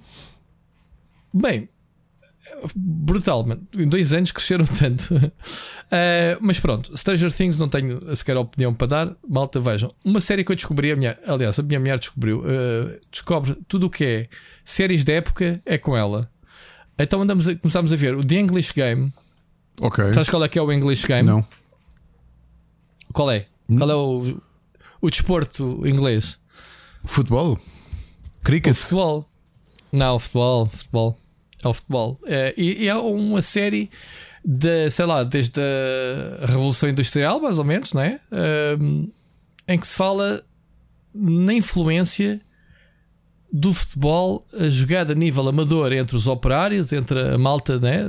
entre bosses e, e tudo, entre pessoas com mais dinheiro, menos dinheiro, mas um, a influência do futebol em termos de, de política, em termos mais de, a, a nível de, de, das questões sociais dos empregos, as, as greves, por exemplo, uma, uma equipa, as equipas estavam muito interessadas, né? as empresas terem a sua equipa de futebol, e se havia um strike de de, de, de, trabalhadores a fazer greve também não jogavam a bola. Percebes? Okay. Era assim chantagens. Bah, eu não sei se. Curiosamente é criado pelo Barão, uh, o Barão Fellows, Julian Fellows, uh, que é, faz parte da, da Câmara dos Lords e que também é uhum. é conhecido por ter criado Downton Abbey e ter ganho o Oscar uh, de melhor argumento original com o filme Gosford Park. Muito bom. Uh, pronto, lá está. Isto é um, uma drama histórico do tipo Downton Abbey, portanto, e é, ainda por cima é desse tempo histórico né, do, do, do início do século passado, afinal, 1870, né, final. Uh, portanto, era um, o, o, futebol era um desporto para os ricos, mas depois lá está, o, o ia-se buscar, uh, o pessoal queria era ganhar, então não interessa onde é que tu trabalhas, se és da classe alta ou baixa, tu queres jogar, jogar na minha equipa. Claro. E então começas a ver como é que te oferece emprego na minha empresa para tu ir jogar a bola para a minha equipa? Ou seja, começa a haver o conceito das transferências de jogadores. Ok? Atenção uma coisa. Isto não é uma série sobre futebol. O futebol é o, o palco de fundo para as questões sociais da época. Até é dramático. E pá, tu vês os gajos a jogarem à bola de sarolas, com aqueles. Uh, com os vestidos de operários, com camisolas às riscas, aquilo é ridículo, as bolas feitas de sei lá de quê, balizas sem rede, uh, sem táticas, tudo ao molho, até, até começa a haver um gajo tipo, mano, tu temos que ter dois recuados, dois ficam aqui mais ou menos a meio campo, e à frente metemos cinco para fazer ali pressãozinha à frente. Estás a ver as táticas a surgirem? Que é, que é um bocadinho. Opa! Uns anos uh, depois, está a ver quando é que dura, quando é que a série, no final dos anos 70 20 anos depois é mais ou menos o que acontece em Lisboa, por exemplo, com a formação do Sporting e a formação do Benfica, não é? Não é? É, pá, é mesmo isso, é os operários, né? é, é o pessoal que se, que se forma. E é muito agir ver Sim, no caso do Benfica, dentro o, de não é? operários, não é? eram dois clubes de operários que se juntam, se bem a, se a memória era não, o, não me falha. Aliás, e depois no caso, caso do, do Benfica era o, era o, era o, o, desculpa, o caso do Benfica era o, o, Sport Lisboa, Lisboa, e o Benfica. O Sport, eram duas casas que se juntaram. O Sport Lisboa e o, não é? E o Clube e Benfica. E havia o Benfica que acho que era ciclismo. Acho que era. Por isso é que tem a roda juntar... de, de, bicicleta no Sim, símbolo, exatamente. Bicicleta. Não, mas depois, mais ah, ou pronto. menos, ou um ano de diferença, logo foi o, o Sporting que, que era o outro lado, que era aristocratas. Era os ricos. Aristocratas que viajavam a Londres e que tinham familiares ingleses exatamente. e era aquela coisa muito é. in de ter-se um clube de futebol. Uh, até se bem me lembro, olha, não te quero mentir, Rui, mas se bem me lembro, Uh, originalmente eles queriam o azul uh, e pediram autorização a um nobre. Uh, estou aqui a falar completamente de cor, mas vou, vou confirmar esta história. Isto no Sporting. o Sporting só não chegou a ser azul porque não tiveram autorização de uns, de uns aristocratas para usarem o símbolo deles como símbolo do Sporting. E acho que aí passou a ser o verde. Uh, mas vou confirmar a história. Mas é engraçado esse período, não é? Veres como é que as coisas eh, surgem. Não, mas é uma série muito curiosa. É, é, mas vamos lá ver. Esta é uma série até, eu acho um bocado até aborrecida, porque é muito histórica. Okay. Muito. Muita, muita conversa, a minha mulher tem papado destas séries todas, uh, mas como tem esta cena do, da origem do futebol, eu estava aqui a ver o elenco e as personagens e são mesmo figuras históricas. Estava a ver aqui o, o, o Jimmy Love, é considerado um dos primeiros uh, jogadores de futebol profissionais, ok? Uh, temos aqui o, o Fergus, uh, que até yeah, é o tipo de bigode. Yeah. Uh, é também um. Era um jogador também, um, um dos primeiros jogadores reconhecidos profissionalmente. Uhum. Temos o Arthur, o Arthur Kinnard, que era um, o gajo da associação de futebol. Epá, depois imagina, eu lembro do meu sogro, do tempo de Eusébio, haver finais disputadas uh, por moeda ao ar, porque não havia prolongamentos nem penaltis, não tinham inventado essa regra. Era tipo ridículo. E neste, nesta série vê-se um jogo que acabou empatado em que é que eles diziam, uma equipa dizia: Não, man, vamos continuar a jogar aquilo que seria o prolongamento, bora continuar a jogar e, e tem que haver um vencedor. E eu dizia: Não, não, isto não foi nada acordado antes do jogo. Portanto, sendo mesmo tipo, ah, gentleman, antes do jogo temos que falar das regras. A irem buscar o, o presidente e o sindicato e as regras. E, epá, uma grande confusão uh, brutal. Outra coisa, outro pormenor giro é começares a ver que uma das coisas que o pessoal se interessava era ver o cartaz dos jogos né? do, do, do fim de semana. Era uma das coisas que se colava pela, pela cidade para o pessoal saber aí o, o, o clube de operários dali de, do Martim Muniz vai jogar com, com o Benfica das Caldas ou whatever, estás a ver? Uhum. E, e, o que é que as empresas faziam? Começavam a colar lá anúncios de empregos. Ou seja, começaram a surgir as primeiras publicidades e eh, tudo, um bocadinho do scouting, sim, mas também a publicidade às empresas que era. Tu não contratavas um jogador para a tua equipa, man, tu ias buscar um operário a uma empresa rival para trabalhar na tua empresa, para jogar na tua equipa. Estás a ver? Cena, cena, tem cenas muito giras a, a série, é mas é uma série bastante séria. Atenção, é uma série mesmo de época. Uma cena, não vais, não a pensar que ah, é o, a origem do futebol. Não, meu. Tanto que o jogo nem se chama futebol. The English Game é um grande título para a série, meu. É, The English Game. Uh, portanto, olha, a Mónica desencantou isto na Netflix. Ela vai desencantando estas cenas. Acho que a série é nova, não é? Uh, não, por acaso é de 2020. 2020, okay. é, estava a ver. Disse que era nova. Uh, portanto, olha, fica aqui esta recomendação uh, engraçada. Uh, por fim, já, já era para trazer semana passada, mas esqueci-me. Viu o King Richard com, com o Will Smith? E então? vale a chapada? O é... vale o Oscar? vale, vale, vale. O gajo faz um papel do graças. Mas ele faz de Will Smith ou não? Não, man. Ele, ele faz um papel uh, muito agir, que é o pai da, da, da Venus Williams. e da, uhum. da Serena, uh, Serena Williams, uh, que é. Só, eu depois fui ver, ele ainda é vivo, portanto, ele é o velhote de 80 e tal anos, continua a ser treinadora delas. Pá, e a forma como ele. Tudo o que eu vou dizer é, é histórico, portanto, nem sequer é spoiler, mas a forma como ele pega nelas desde crianças. Uh, e, e molda a carreira delas ao ponto de recusar milhões das marcas porque ele diz: Man, uh, elas não estão preparadas, elas têm que continuar a estudar, uh, têm que falar as línguas.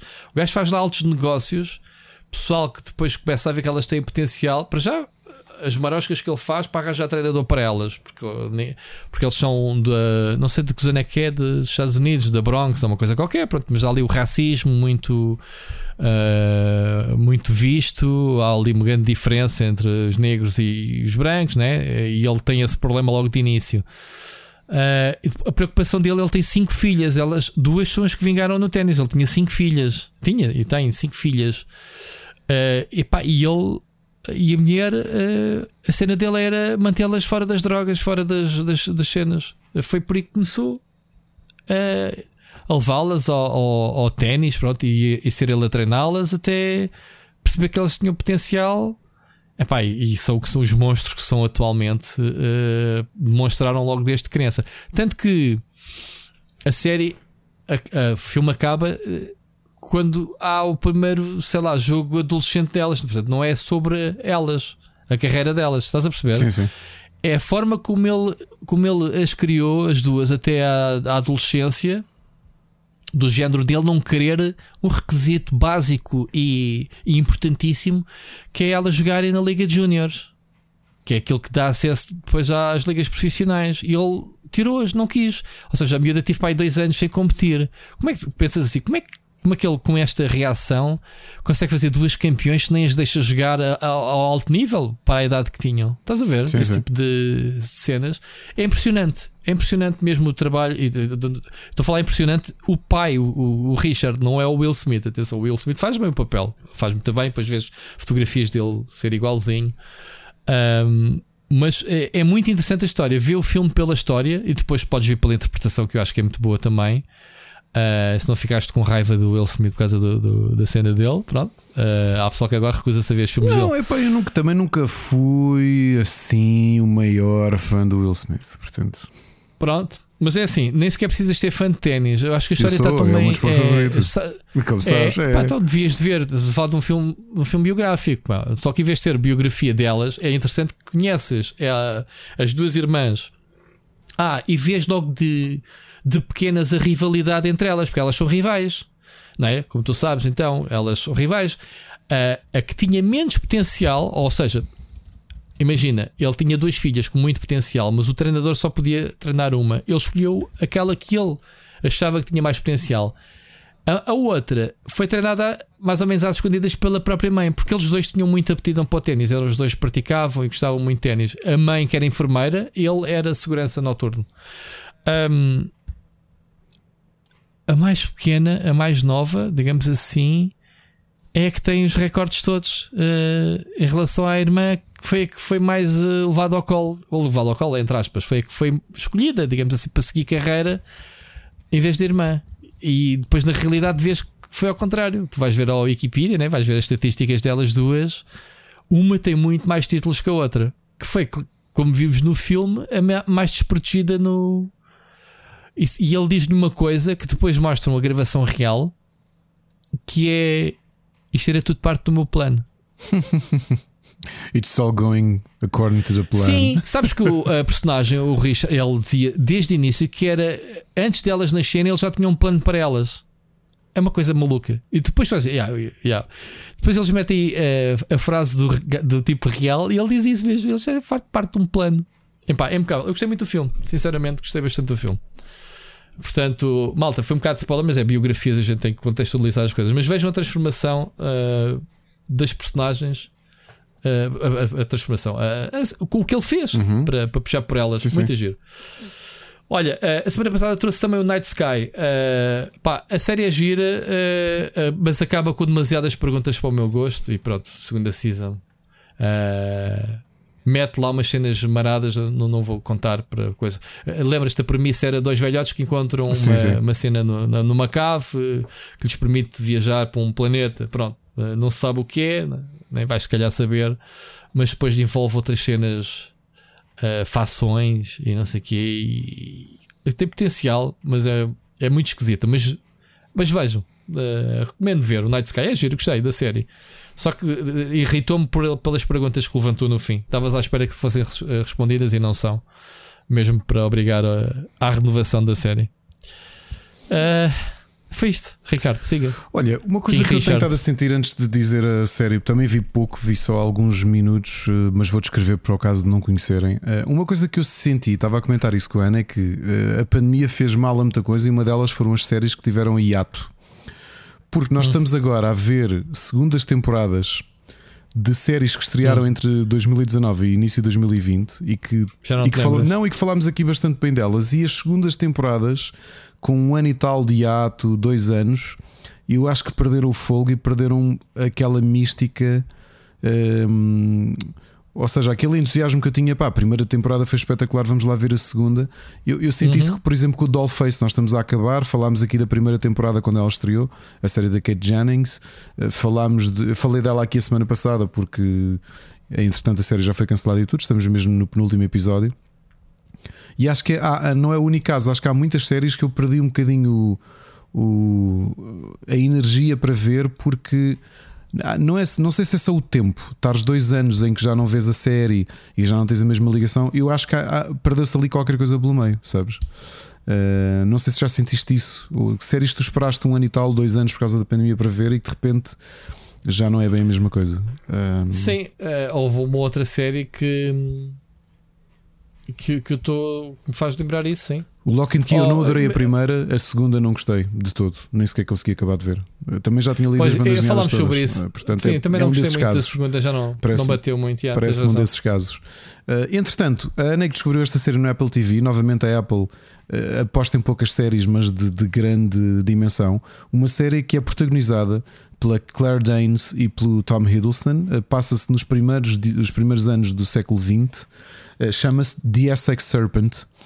Eh, é uma série eh, de época baseada num livro que foi um sucesso em 2016 e trata do quê? Trata de uma, uma, uma mulher de início do século XX, não é?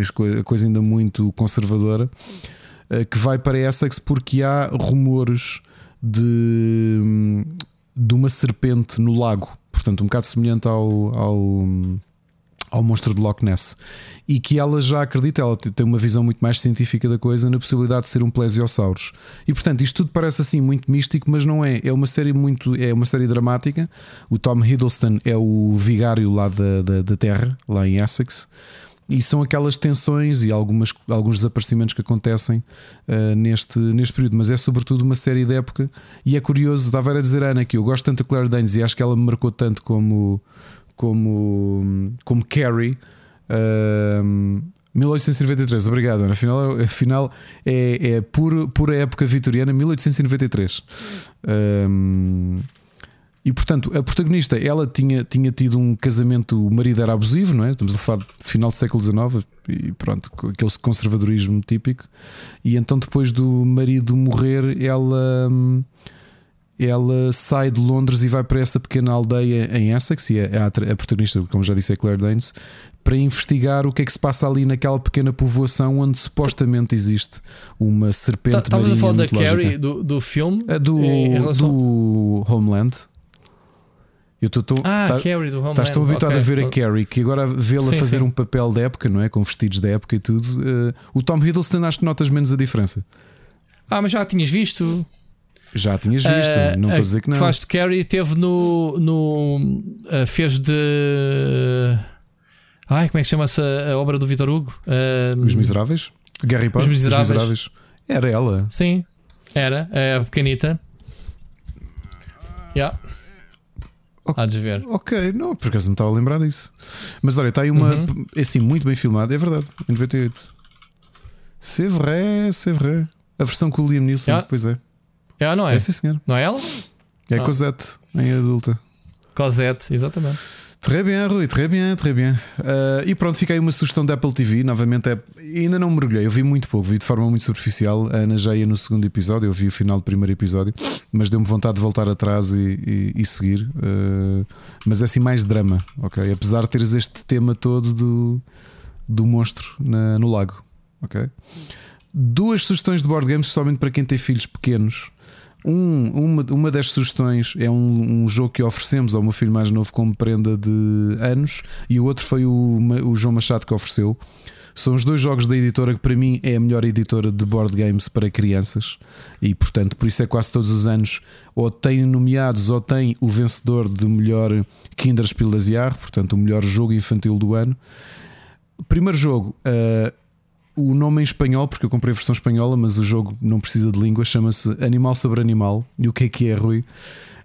Um, uma série de animais coloridos em, em, em madeira. Todo, todos os jogadores têm um, o mesmo número de animais iguaizinhos, ok?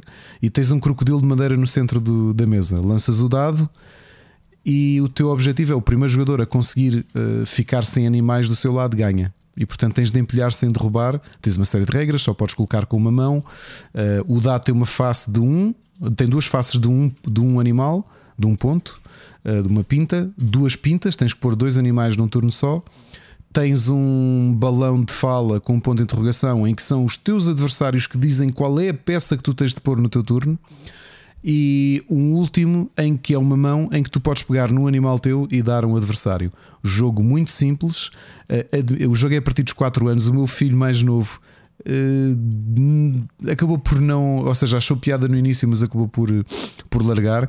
Eu posso dizer que tive para aí uns 40 minutos a jogar com o meu filho mais velho. Ok? Repara, hum. muito simples é empilhar os animais. E se pedires imagens, eh, escreveres animal sobre animal, board game Uh, muito agir. São animais de madeira recortados com cores, uh, com cor, ok? Só isso. Uh, um jogo tão simples, olha, ficámos ali, fizemos não sei quantas partidas um contra o outro. Muito giro, acho que é um excelente jogo para quem tem miúdos mais pequenos, ok? Porque treinas muito a motricidade fina. Que é tu conseguires colocar o animal, mesmo em posições um bocado estranhas, nas costas, ou virar, ou pôr de cabeça para baixo, de maneira a que ele fique empilhado e não derrubes nada, ok? Uhum. Outro jogo infantil, muito bem pensado também, e do ponto de vista de pensamento estratégico, eh, é este o Monza, porque o nome não engana, não é? É sobre corridas de, de, de Fórmula 1. E o que é que trata o jogo? Cada um de nós tem um carro da nossa cor. Novamente, isto é um jogo infantil, ok? Não estejam à espera de nada muito complexo, mas são jogos pensados para a família, mas para trazer crianças muito pequenas para os jogos de tabuleiro. O Monza, então, tens, um, tens a pista, não é? A típica pista com duas curvas, pista de Fórmula 1. Uh, eh, tens três vias e as vias estão, estão separadas por segmentos coloridos, ok? E alguns que têm um pneu no meio que são obstáculos. O que é que tu tens de fazer? No teu turno lanças seis dados e os dados, tudo o que tem é cada face tem uma de seis cores. Mediante aquilo que te sai, tu tens de fazer um caminho. Portanto, imagina que à tua frente tens várias cores. Tens entre na pista, nas três vias, tu tens de pegar nas cores que te saíram e tentar maximizar o quanto avanças na própria pista. Ok? tens um troço verde, roxo, branco, não sei o quê. E eu, epá, se eu usar azul aqui, depois ainda tenho vermelho para ir para o lado e tentar chegar o mais longe possível. É um jogo muito simples, como vês, as regras são mesmo muito simples, mas uh, a forma como tu treinas o pensamento estratégico de uma criança, que é tu tens estes seis dados e saíram-te estas cores. Agora olha para a pista, até onde é que consegues ir com estas cores? Faz, um, uhum. faz uma ordem, ok? Uh, pá, muito giro, mesmo muito giro. A Haba, para quem não conhece, normalmente é fácil identificar os jogos deles nas lojas. Os, os, jogos deles normalmente são baratos, no máximo 25 euros. São mesmo jogos familiares, mas a pensar em crianças, portanto, normalmente com uma barreira de entrada 4, 5, 6 anos. Um, e é fácil identificar as caixas, porque são caixas amarelas, sempre com uma ilustração e com o nome do jogo. Portanto, para quem tem animais. Tem animais, que estupidez. Para quem tem, que estupidez. Estava a ler aqui animal sobre animal. Para quem tem crianças pequenas, eh, eu consideraria o animal sobre animal, porque acho que é um jogo muito, muito, muito interessante para uma criança pequena jogar.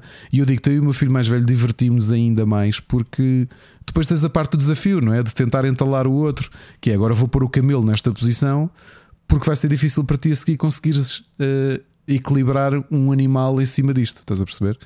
Muito yeah. giro, muito barato o jogo. Pá, custou 19 euros ou 20 euros, alguma coisa qualquer. Ok? Portanto, estão aqui duas, duas uh, sugestões. Rui, resta-me só uma sugestão de podcast que me foi dada por eh, uma aluna e eu vou já vou a meio da primeira temporada. Uh, é um podcast chamado The Magnus Archives e é um podcast acho que é o primeiro que eu ouço do tipo, porque eu, eu, grande parte dos podcasts que ouço são de temas, por exemplo. Eu acho que eu a semana passada falei do Philosophize This, Philosophize This, ou não? Se ainda nem aconselhei, se não aconselhei, não. deixo já aqui o conselho. Um, para quem gosta de filosofia, uh, é, um, é um podcast semelhante ao um, àquele podcast do Falando de História que é português, que, que, falámos aqui também há um ano e tal, eh, em que cada episódio são episódios de meia hora ou menos, em que se fala. É uma aula de história, mas curta, portanto, dois historiadores a falar. Neste caso, o Philosophies This é de um autor chamado Stephen West. Uh, e em cada episódio ele analisa uh, correntes de pensamento de filosofia. Uh, e é interessante ouvir okay. a, perspectiva, a perspectiva dele nesta conversa ou neste monólogo a conversar connosco sobre filosofia. Mas voltando aqui ao The Magnus Archives, que é de uma que é do Rusty Quill, que é hum, uma, uma produtora que, que tem ficado, aliás, que tem inclusivamente hum, assinado uh, conversões dos podcasts que cria, porque são podcasts ficcionais de terror. Ok, portanto, são histórias que algumas têm tido muito sucesso. Estamos a falar de milhões e milhões de, de audições e que têm sido convertidas ou têm sido, pelo menos, assinada a promessa de poder ser adaptada, quiçá, a televisão.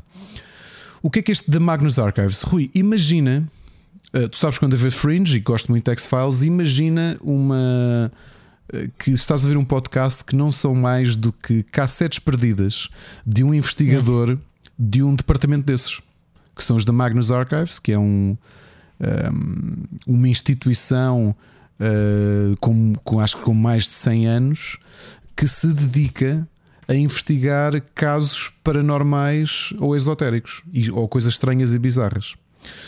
E portanto, logo no primeiro episódio, tu tens o teu o teu protagonista, que é o Jonathan Sims, uh, que ele é contratado para ir para esta instituição, o The Magnus Archives, já nos dias de hoje, portanto, já numa era informatizada, mas quando chega lá, ele é a única pessoa que lá trabalha. Aliás, tem mais dois, duas pessoas a ajudá-lo. E quando ele vai ver este arquivo, na realidade o arquivo está, foi muito maltratado ao longo de décadas e são pastas e pastas empilhadas daquelas, daquelas pastas castanhas, estás a ver? Com folhas uhum. lá dentro e com fotografias e que não há organização nenhuma. E o que tu acompanhas ao longo das seasons é ele. Uh, portanto, aquilo nem sequer tem resolução, os arquivos. Só tem a descrição. E o que ele está a fazer é a ler-te e a contar-te os casos que eles têm lá que não estão arquivados. Pá, muito, muito interessante, porque ainda por cima os episódios uh, eles têm contratado atores para entrar no, na série e tu vais acompanhando isto. Portanto, são histórias de 25 minutos em que cada episódio é um caso. E estamos a falar, Rui. Isto já dura, acho que desde 2000. Portanto, se tu achas. E 16, estou a ver é, aqui. Se tu achas que o, que o Split Chicken vai longo, eles vão no caso. Portanto, pararam agora, acho que foi a Season 5 Uh, eles pararam no caso 200. Foi, uh, foi uh, o último episódio em março de 2021. Uh, e entretanto têm tido aqui uns spin-offs dentro do, desta ideia do Magnus Archives, como já, já deves ter, ter visto após isso, mas são mais de 200 e tal casos uh, de, de Magnus Archives. Olha, vale muito a pena, é diferente. É diferente. não sei se já, já ouviste algum podcast de ficção mas olha que é, eu fui a conduzir e ouvir isto e é engraçado porque é, sabes que eu acho que isto deve ser a sensação como os nossos avós tinham com as radionovelas. Pois é, não é? Pois. E, e, o pior é que isto... era, era tu ouvias e o teu cérebro fazia o filme todo na tua Exatamente. cabeça. Exatamente. E é engraçado como eu ia a conduzir e fui a conduzir de noite desde ali da, da Avenida Liberdade até casa a ouvir isto e tu vais mesmo submerso nisto, não é? Porque ainda por cima as vozes são interessantes, a tecnologia, obviamente, já é diferente, não é? O enquadramento todo a nível de sonoplastia. Um, epá, e está muito bem escrito, e aí são X-Files, mas alguém ler-te os casos uh, em podcast. Está muito a giro. Está mesmo a giro. E eu já sei que isto é um podcast com muitos milhões de, de, de ouvintes. Portanto, olha, Rui, uma, uma sugestão diferente, ok? Sim. Um, muito bem. Vou, já notei, já ficou aqui, Magnus Archives. Já, já dei like no, no Spotify. Ricardo, mais alguma coisa para acrescentar? É tudo. É tudo. É tudo. Uh, epá, grande programa. Queremos fazer um programa curto mais uma vez, não era? Se calhar o segredo é não dizermos que queremos fazer um programa curto. Fizemos uma introdução para aí 30 minutos. O que é que tu queres fazer? Foi ótimo. Foi só por si vale o episódio. Bom, Ricardo, um grande abraço. Ouvimos para a semana. Um abraço e ouvimos para a semana.